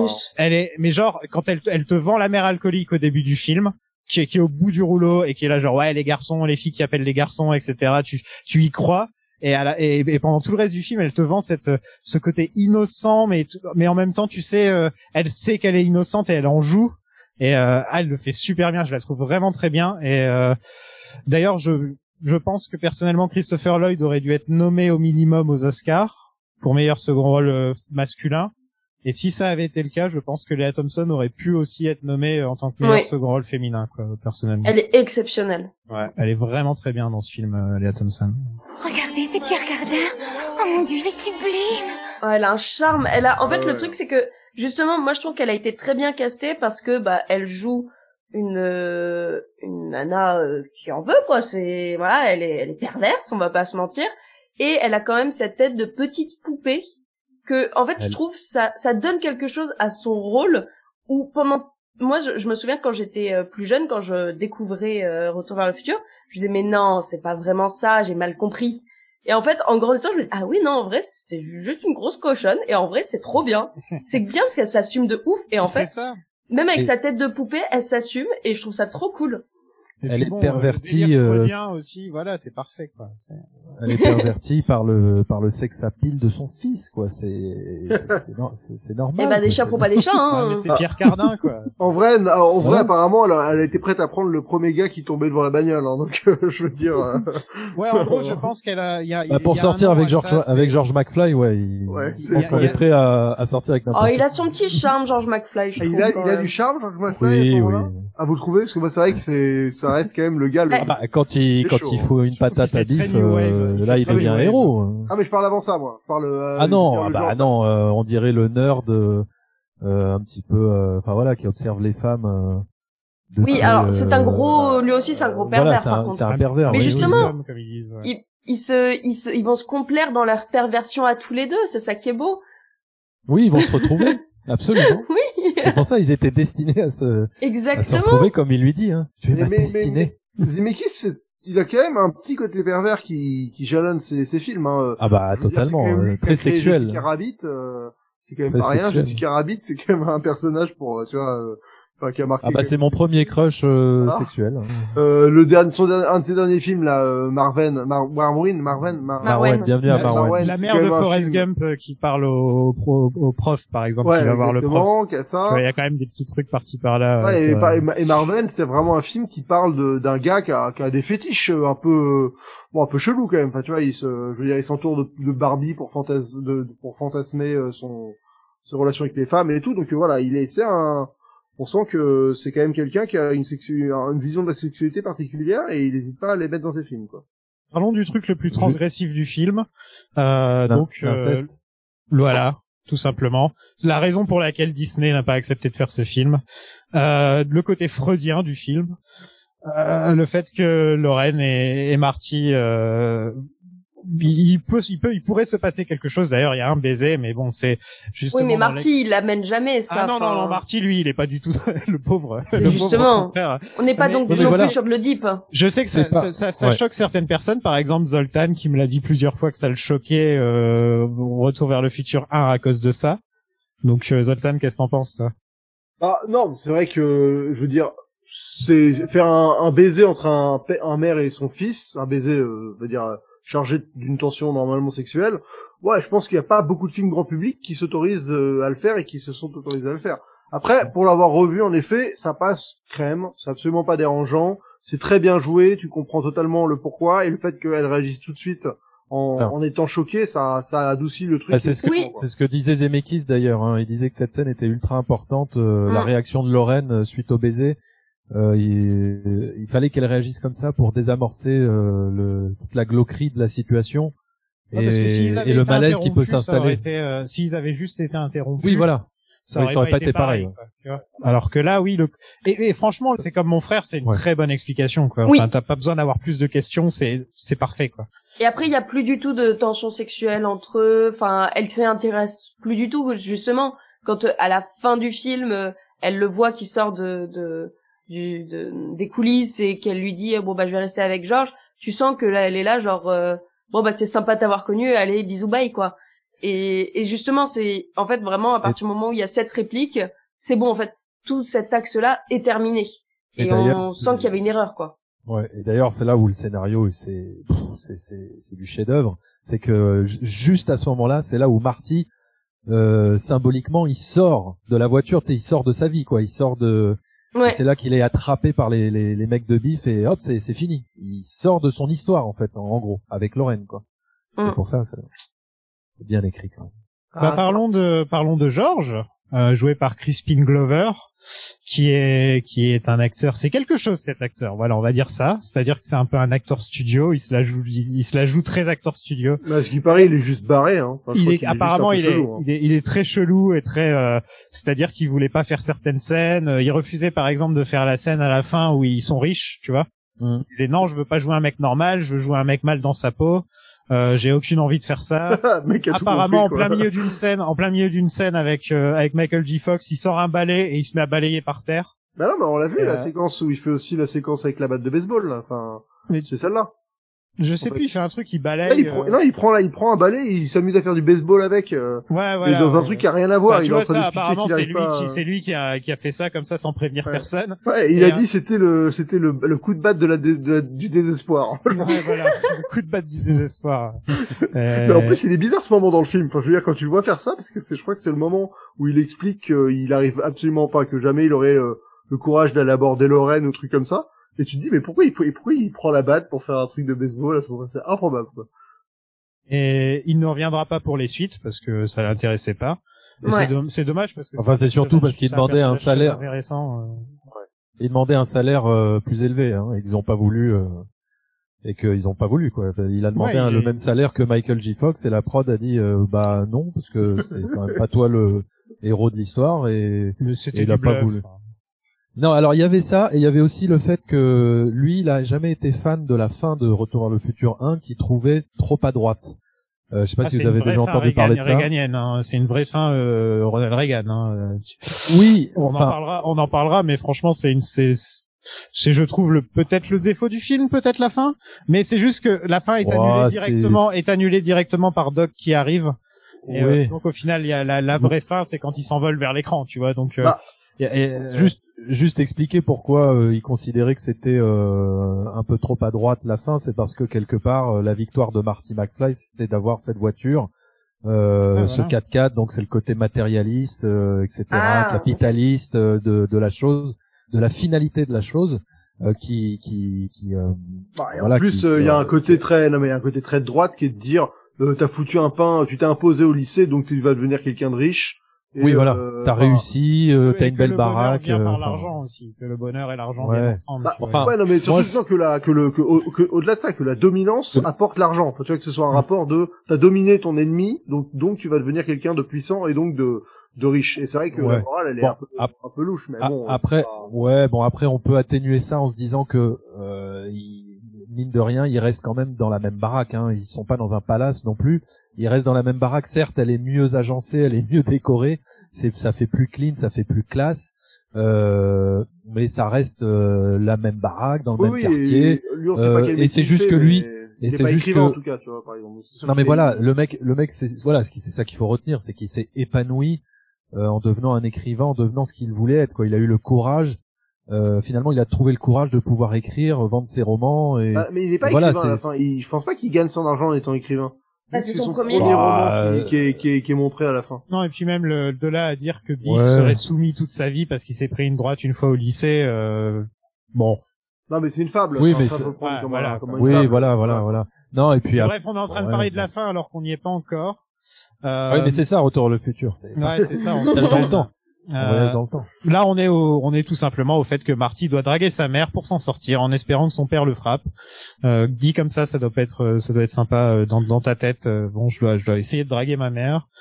Euh, et Bon, on est un peu passé par-dessus le le, tout, tout le rapport entre Doc et Marty et, euh, et tout le plan qu'ils doivent mettre en place, hein, mais bon, euh, moi je trouve Ouais. que je voulais juste mentionner cette réplique que je trouve énorme, qui est euh, Marty qui débarque chez Doc et Doc lui dit euh, bon euh, j'ai fait une maquette mais j'ai pas eu le temps de la peindre et de la mettre à Ouais, l'échelle. Oui. Ça va, inquiète. Ouais. et sa maquette elle est trop stylée. Elle est stylée, c'est une maquette d'architecte, le truc. Il à dire, redira euh, dans Retour le futur 3 aussi. hein. Ah ouais, Oui. oui. je pensais plus de ça. Oui, à chaque fois il dit ça. Ouais. Allez pas à Avec le l'échelle, train, excuse-moi. Euh, il dit ouais. attends mec, euh, t'as fait la meilleure maquette de toute l'histoire des maquettes. Quoi. Du côté, Oui, mais justement, en fait, ce qui est bien, c'est que justement, il y a des petits traits d'humour euh, dans dans la saga, euh, mais qui sont pas, tu sais, soulignés, genre, eh, regardez, c'était de l'humour. Et justement, en fait, ça ça en fait des répliques et des moments Ouais. dont on se souvient bien, parce que justement, cette scène de la maquette, pareil, quand je l'ai revue, j'étais mes pliés de, deux- de en deux, mais euh, au final, Marty ne répond même pas. C'est en Oui, fait oui. juste, tu vois qu'il y a une expression de Doc, tu te fous de ma gueule, mais c'est tout, et ça dure une demi-seconde, et on enchaîne, et en fait, le truc, c'est que c'est subtil. a- ouais, ouais, c'est ça, il y a plein de trucs comme ça ou même euh, quand enfin moi je sais que ça me fait toujours rire quand euh, et c'est qui le président en 85 C'est Ronald Reagan. Ah l'acteur et qui commence à te sortir une flopée d'acteurs euh, qui euh, seraient dans Ouais. au gouvernement et en fait le truc c'est que tu te dis un américain euh, qui a vécu euh, les enfin un états-unien qui a vécu les années 80 enfin en 85 qui dit ah ou en- enfin en 55 qui qui voit ça et qui dit ah c'est vrai que c'est rigolo. Et en fait ça dure une seconde. C'est une réplique. Mais quand il repense, tu dis ah c'est vrai que c'était drôle, mais personne l'a souligné, mais pour autant je vais la garder en tête. Et je trouve que c'est très très astucieux et que c'est vraiment bien Bah, brodé dans et- le film. Et tu peux faire la même blague d'ailleurs, avec Trump de nos jours, hein, c'est assez drôle. Oui, c'est vrai en dire- plus. Tu peux retourner dans fait. les années 80 Oui. et dire c'est qui le président, c'est Trump. Ouais, c'est ça, c'est ça, c'est ça. Ouais. Enfin, tu vois, tu Et d'ailleurs, d'ailleurs pour ce passage avec euh, Ronald Reagan, euh, quand oui, quand il se moque de lui et qu'il lui dit Ronald Reagan, l'acteur, machin, bah quelque part, enfin quelque part le film se moque de l'idée que, que que Ronald Reagan soit président. Donc Sachant- finalement, ça n'atteste pas la théorie, euh, ça n'atteste pas tellement la théorie comme quoi le film euh, est un film pro Reagan, etc. Alors, bah, de droite. si- quoi, il se moque du fait qu'il était acteur à l'origine et donc c'est bizarre qu'il soit président. Il Oui, mais par contre, Reagan était- tel. Reagan était très très fan de Retour vers le futur et dans un discours en 85, il dit euh, justement euh, dans un de ses discours, il dit bah comme dans Retour vers le futur, euh, là où on va, on n'a pas besoin de route. Et genre dans des interviews, il dit qu'il est méga fan. De toute façon, il était très cinéphile, Reagan, Ouais. vu qu'il a fait du cinéma. Bah. Et il était euh, vraiment, il, il cite plusieurs fois Retour vers le futur, donc c'est peut-être là où des gens voient euh, une vision Ouais. peut-être un peu réganienne euh, du fait que bah en fait le Ah, président à l'époque était très fan. C'est surtout Parce qu'il y a quand même la 4x4, réplique, quoi. euh, il y a quand même la réplique de Doc à ce moment-là qui, qui dit à Marty, euh, j'ai eu, euh, j'ai eu mon compte d'idiotie pour la soirée, allez, au revoir, visiteur du futur, tu vois. Oui. Donc bon, j'ai eu mon compte d'idiotie pour la soirée juste après qu'il lui ait dit que c'est Reagan le président. Ah, c'est pas une Bon. critique de Reagan, ça. non, mais bon, C'est plus une incohérence euh, dans Non, ce c'est moment-là. c'est c'est plus c'est c'est quand même un c'est- petit pic, c'est quand même un petit pic euh, sur Bon, un imagine, président qui était un acteur. J'en sais rien. On dit, il y, a, y a un mec qui vient du futur et qui te dit, ah, c'est Vincent Cassel le président. Ouais, bah je trouverais ça ridicule. bah voilà.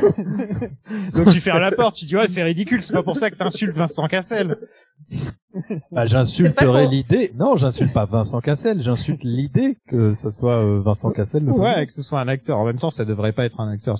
Vous avez vu Schwarzenegger dernièrement là? Il est parti Oui, pour bah, bien devenir sûr. président. hein. c'est bon quoi. Ah ouais, non, mais par contre, Schwarzy, euh, aucun Ah, problème. il est parti quoi. Ah, son discours était poignant quand même. Oui. Euh, co- comment ils traduisent euh, comment ils traduisent le The, The Enchantment Under the Sea, là, le, le- Euh, le La féerie dansante des sirènes La féerie des- La dansante des féerie sirènes. dansante des sirènes. c'est ça, la Attention. féerie dansante. Donc nous, La nous arrivons à la fée, nous arri- arrivons à la féerie dansante des sirènes, où euh, George finit par frapper Biff, donc euh, qui était à deux doigts de violer Lorraine, et il découvre qu'il a du courage.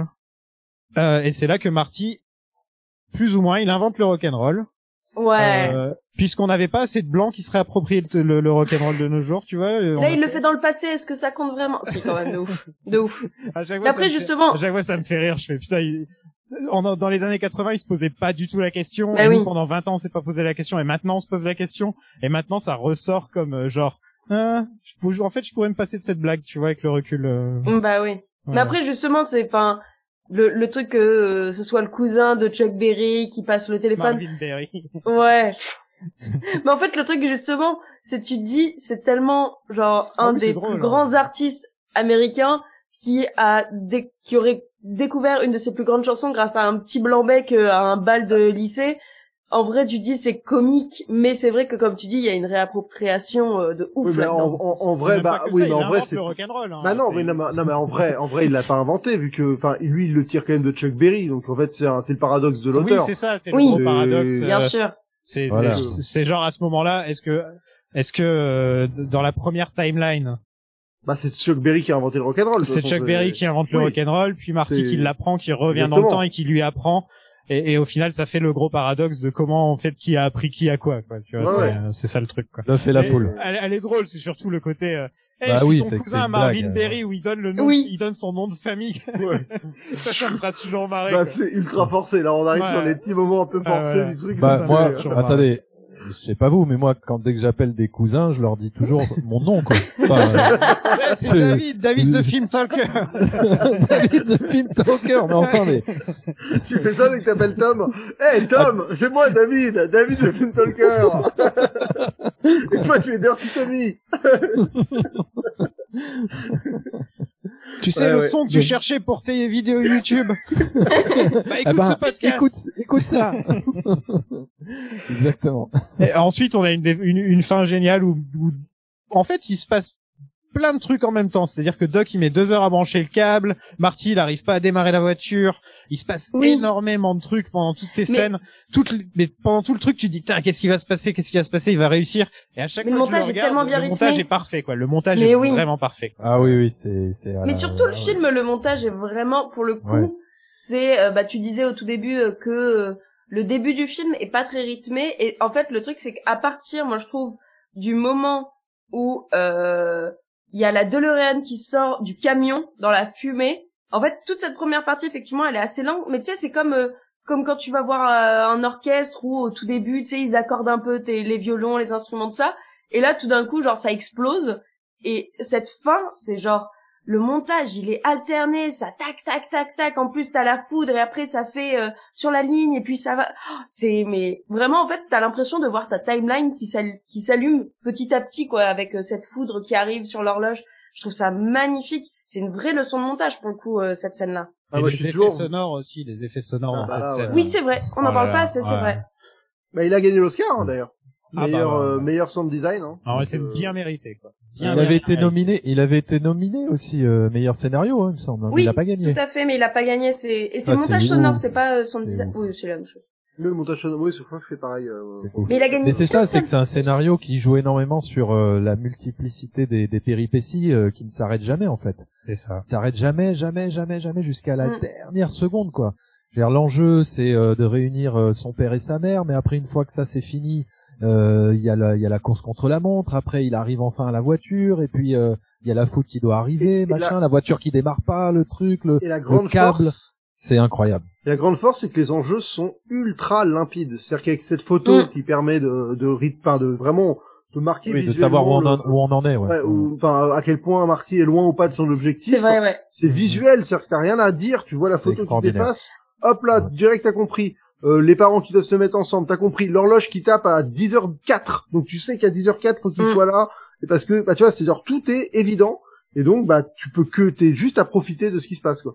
Par contre, je suis très frustré parce que quand même, je trouve que Marty, avant de renvoyer la corde en haut, enfin le câble en haut, il aurait dû bouger ce putain de tronc d'arbre. J'avoue. Il est que- pas très aidant. Parce que ça me paraît totalement débile, t'es là, t'as l'arbre qui tombe, et tu penses pas juste à Ouais. passer le câble au-dessous pour, pour filer le câble avant de la longueur. Vous avez Non, le- là, là, Alors, là, là où j'ai- ça peut être agent aussi, c'est quand il euh, quand il change euh, l'heure de retour. Tu sais, il dit 10 minutes, ça devrait suffire et tout pour avertir Doc. Euh, en Ah, là, 85. Tu te dis, mais non, Il mais lui deux dire, mais heures. mec, vas-y, mais, mais prends, mais prends une heure, mais prends deux heures, mais qu'est-ce que, qui c'est qui va t'en vouloir T'as Mais pas non, un mais en forfait limité aussi- de chez Bouygues. Non, il doit, il doit aussi ne pas s'empêcher de revenir dans le temps. Quand il revient 10 minutes. Il doit aussi faire tout faire pour passer après lui-même. Oui, oui, c'est Ah vrai oui, qu'il doit oui, pas se oui. croiser lui-même. Oui, c'est pas Il faux. faut pas qu'il Ouais. s'empêche d'aller dans le passé. Donc il faut que Doc se fasse Ouais. poursuivre. Bon, ouais, là, euh, là, on arrive dans le paradoxe. Hein, Et voilà, là on est dans le paradoxe. Mais vous savez, Alors- dans le premier script, euh, bah, je crois que Zoltan en parlait tout à l'heure, euh, ça se devait se passer pendant une explosion nucléaire, donc il devait Oui. foncer dans le désert, dans Ouais. les, bah, dans les, les, les fausses Nevada, villes, les fausses villes du Nevada. Et euh, d'ailleurs, Hill Valley, c'est dans quel euh, C'est Californie. Il y a les plaques de Californie. c'est bien ça, Californie, film. ok. Et euh, tu peux voir, il y a un justement dans les bonus du DVD, tu peux voir euh, le le storyboard de cette scène-là en fait. Ils l'ont euh, ils l'ont fait Ouais, en animé, vidéo, ouais. euh, le storyboard de la scène euh, avec euh, Ah ouais. l'explosion nucléaire. Et Ouais. c'est juste ouf. Le storyboarder est trop bon quand tu regardes vraiment le storyboard de Retour à le futur, ils sont magnifiques. Et donc t'as toute cette scène-là qui a été refaite. Et c'est assez impressionnant à, à, à regarder quand même. Ouais. Ben, enfin, il Valley, je suis en Californie, ou bien euh, c'est dans la ville des, des Gremlins, parce que c'est un peu la même. Donc je sais pas trop. Euh... Ah bah déjà, ce qui est drôle, C'est, que hein. c'est exactement au même endroit où ils ont tourné Gremlins et Retour à le futur pour euh, la, Voilà. la place de l'hôtel de ville. Donc, donc on sait pas trop. Ok. En tout cas. C'est exactement, bah c'est à Universal Studios, euh, Ah bah, à dans l'arrière, le- ouais, euh, dans le truc, de, le Euh, backlot dans- comme il l'appelle. dans le backlot extérieur. Voilà, c'est exactement le même square, euh, enfin le, le même truc quoi. Alors justement, Kingston si vous Falls Hill voulez. Si vous voulez aussi une petite anecdote en fonction euh, des studios, euh, c'est le la fameuse photo où on voit les trois frères et sœurs devant un puits. Eh ben, Ouais. ce puits, il est en fait dans les studios de Amblin Entertainment, donc de chez Steven Spielberg. Et en fait, euh, ce puits, quand quand tu vas, c'est dans le jardin des studios. Et en fait, quand tu te quand tu regardes dedans, eh ben il y a un fameux requin de Jaws.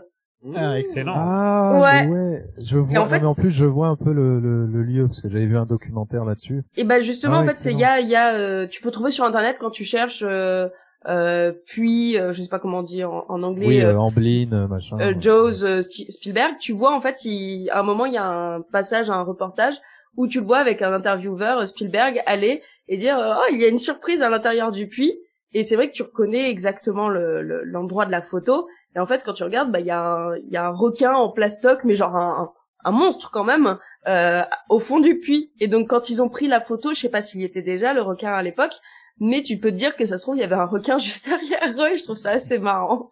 Et là, on arrive au point où il y a un paradoxe dans le film, parce que c'est le film est plutôt euh, plutôt solide en termes de, de voyage temporel, mais évidemment là, euh, ça marche plus, parce que euh, quand ils reviennent dans le, dans le présent, en fait, il vient dans un présent alterné, et donc ils ne devraient pas retrouver Marty et Doc exactement dans la même situation, parce que bah, la vie qu'ils ont vécue n'est pas la vie que enfin que Marty a vécue avant de Ah bah ça voyager. sûr. oui, mais bon. ça, ouais. Non, on mais ça, tu peux, te- ça, tu peux. Voilà. Ouais.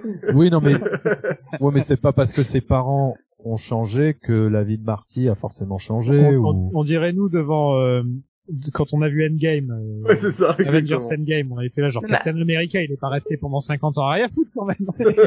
Mais après si tu dis si c'est pareil. si effectivement, mais même euh, Marty, il aurait pas dû vivre parce que, enfin, il aurait pas dû exister parce que, bah, vu qu'ils sont, ils ont pas eu la même jeunesse, ses parents, ils auraient pu euh, forniquer à un autre moment pour le faire et donc ça aurait pas Ouais. été le même petit spermatozoïde et tout ça, tout ça. Et après, on connaît les cours de de SVT, mais c'est pas euh... et le truc c'est que oui, effectivement, mais il y a un paradoxe, mais c'est tu peux pas, c'est dans ce moment, mais ce euh, moment-là, c'est moi j'ai aucun problème, hein, je te rassure. c'est en vraiment effet, tu dis je- allez. je- go. Je le Je pense notifie. que c'est dans mais... le 2 où là on rentre vraiment dans le paradoxe, hein, je crois. Dans Oui, le ça, 2, là pour de vrai, ouais. euh, là dans le 2 on est vachement plus parce qu'il manque de se croiser plusieurs fois dans le film, hein, je crois, si je me trompe pas. Oui, En oui, tout oui. cas tu dans les peux, années hein. 50 quoi, en tout cas Tu dans peux- les années tu peux 50. te croiser, hein, ça c'est pas, tu crées pas Oui, mais te nécessairement. tu- tu- est en lui-même tu- en train de remonter dans le temps, tu vois. Ouais, ouais. Toi, tu l'as essayé, Zoltan, de te croiser des fois dans, dans Ouais, d'autres timelines. j'essaye. euh, Ça marche, hein, euh, ça marche bien Ça marche très très bien, mais par contre je me trouve à chaque fois insupportable. Faut pas croiser les Ah ouais, ouais. Ah bah ça, c'est autre chose, mais. Ouais, c'est autre chose. Mais en tout cas, t'as pas explosé, quoi. Donc on rejoint les McFly, les McFly qui, qui ont augmenté leur statut. Euh, Ils ont parce que avoir une belle voiture c'est bien, le capitalisme c'est bien, euh, tout est bien qui finit bien. pour les McFly. Je mets toujours une cravate quand je vais au bureau. Est-ce que vous saviez que dans la première version du script, George devait devenir boxeur et le Ah ouais. monde Ah était bon plus futuriste en 1985 à cause du fait que Doc et Marty ont peut-être laissé un truc derrière ou je sais pas trop quoi. Ah, et euh, le monde était plus futuriste en 85. Ok. Mais ils ont bien fait de Voilà. pas faire ça. Trop je pense. compliqué, Ouais. ils ont dit. donc, Ouais, ouais, ça servira, ça aurait servi à rien. Boxeur. Bif en victime, j'avoue que ça me satisfait pas mal quand même. Oui. ça, ça va fait pas durer longtemps. Non, mais mais c'est Et- Ah oui, parce que Biff euh, grand-père dans le 2, là vraiment, genre Biff, c'est c'est un bon gros lourdeau, c'est un, une mauvaise personne, mais quand il est en vieux dans le 2, mais C'est la pire raclure du monde. Je le déteste vraiment quoi. C'est Oui, envie de lui donner des coups avec sa canne quoi. Ouais. Et film- attends, on a quand même la meilleure, Bah Oui, quand la même. meilleure oui, phrase oui. de fin de l'histoire du cinéma, quoi. Oui. Eh Doc, reculez un peu, la route est trop courte pour atteindre 88 miles à l'heure. La route Là où on va, on n'a pas besoin de route.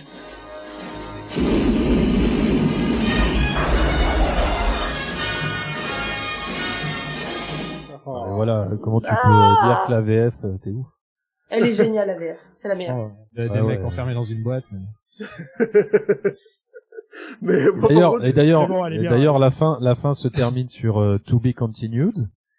Euh, mais à la Ce qui était pas base, le il cas- devait- ce qui n'était pas le cas euh, à la sortie au ce qui cinéma. n'était pas le cas à la sortie, Voilà. ouais, exactement. Ouais, c'est ça. Ils Euh, l'ont changé quand ils ont compris qu'ils allaient faire la suite. Et dans le... ouais, parce qu'à l'origine, la fin, il l'avait mis un peu comme une blague. Un peu comme euh, genre euh, Doc qui Je- revient et voilà quoi, tu vois.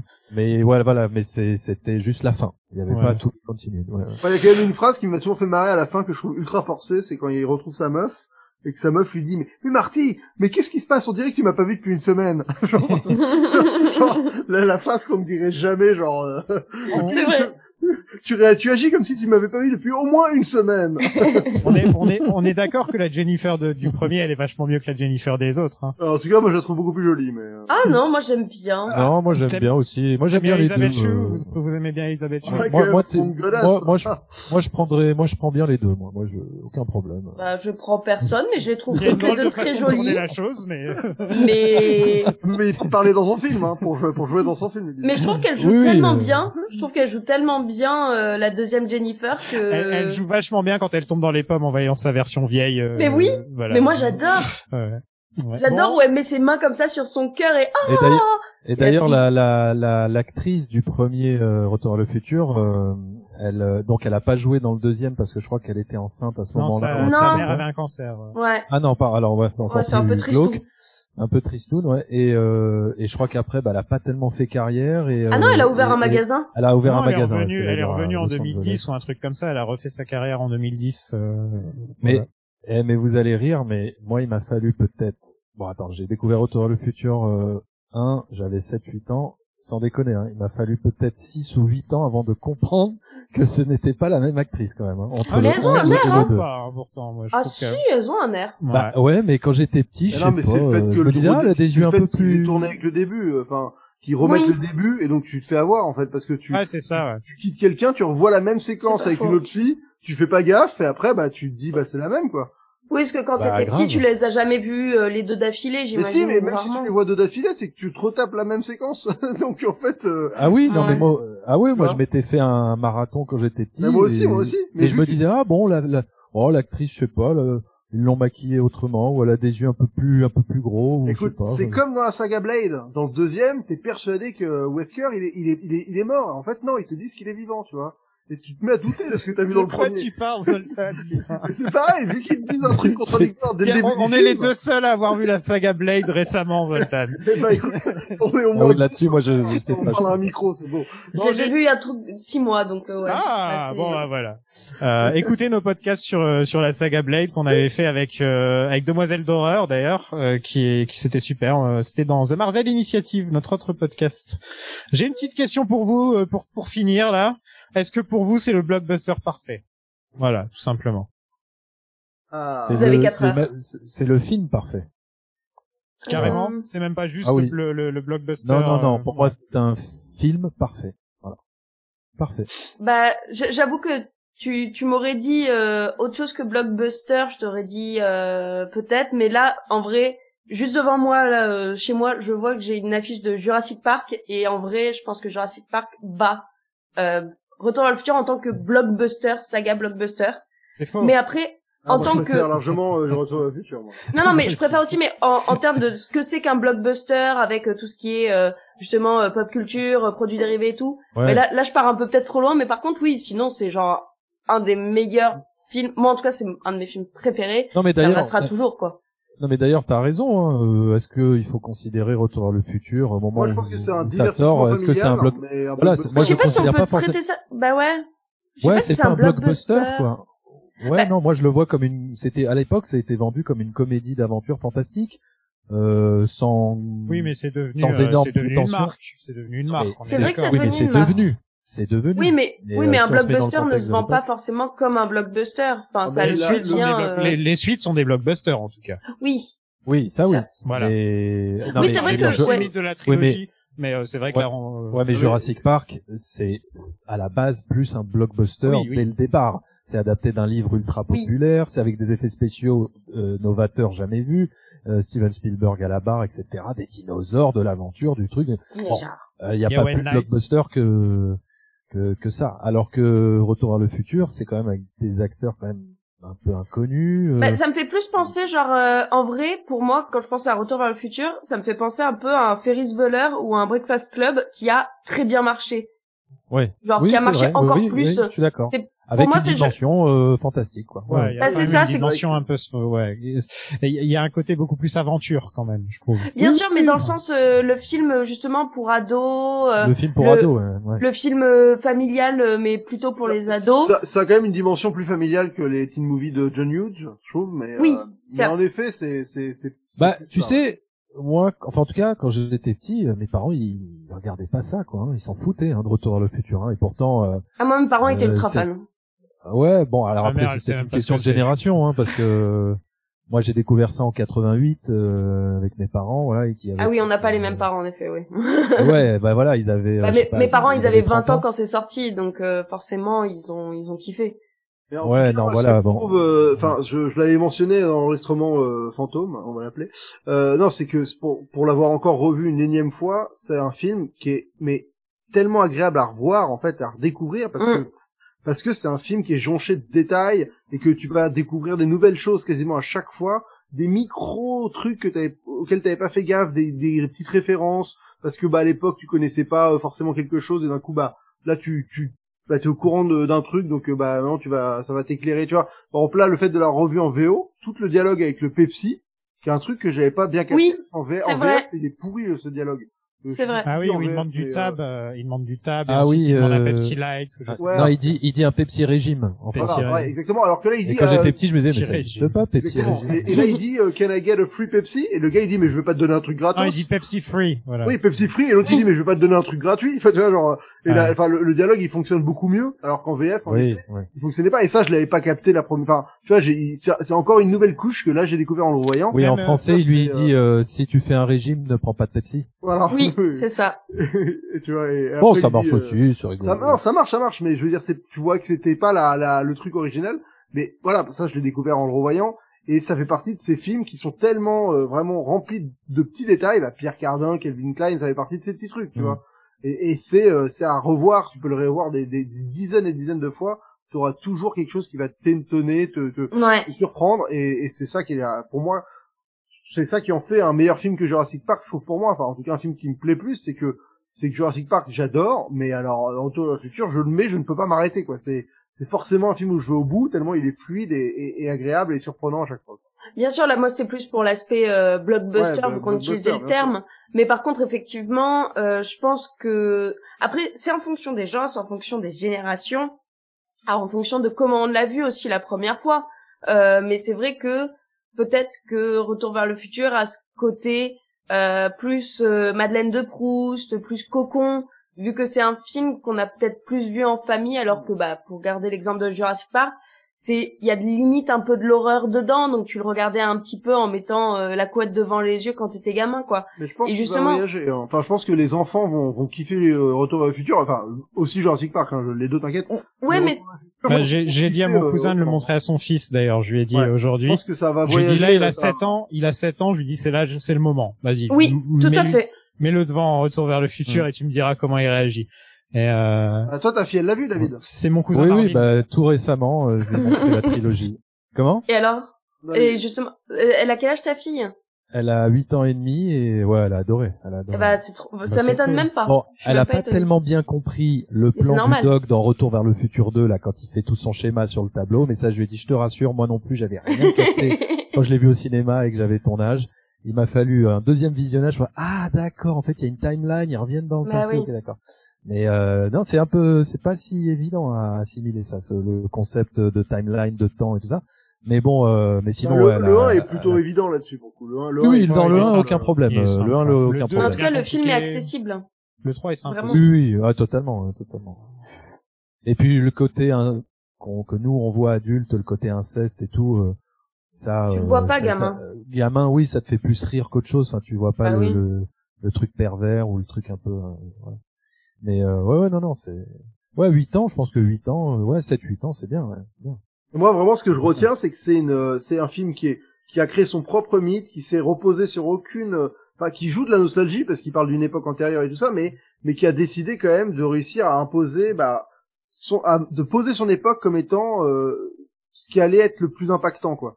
Et, et ça, euh, vraiment, c'est fort parce que Oui, et puis en plus, on-. Il joue sur une nostalgie qui n'était pas la nôtre qu- quand on a découvert le film ou qui n'était pas forcément la nostalgie du. Enfin, je veux dire, les gens, général, quoi, les- de- pas les- des gens de- ouais, la le- cible, la cible, la cible, voilà, de, de en 85, euh, c'est pas des gens qui ont vécu euh, en 55. Donc euh, ça, euh, enfin finalement, ça ne joue pas tant que ça sur la nostalgie d'une époque du, du public, quoi.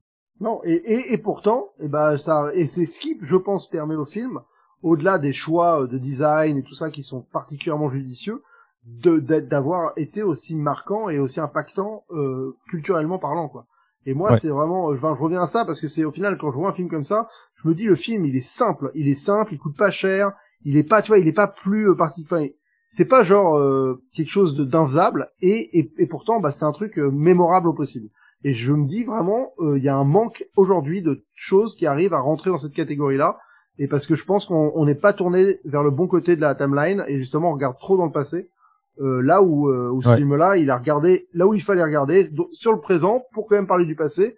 Et ça a marqué le futur. C'est magnifique. On a Oh fait là là là. Magnifique. Que de euh, poésie. Magnifique, drop mic. Je, je, je dirais moi Retour vers le futur, je lui mets une étoile et demie.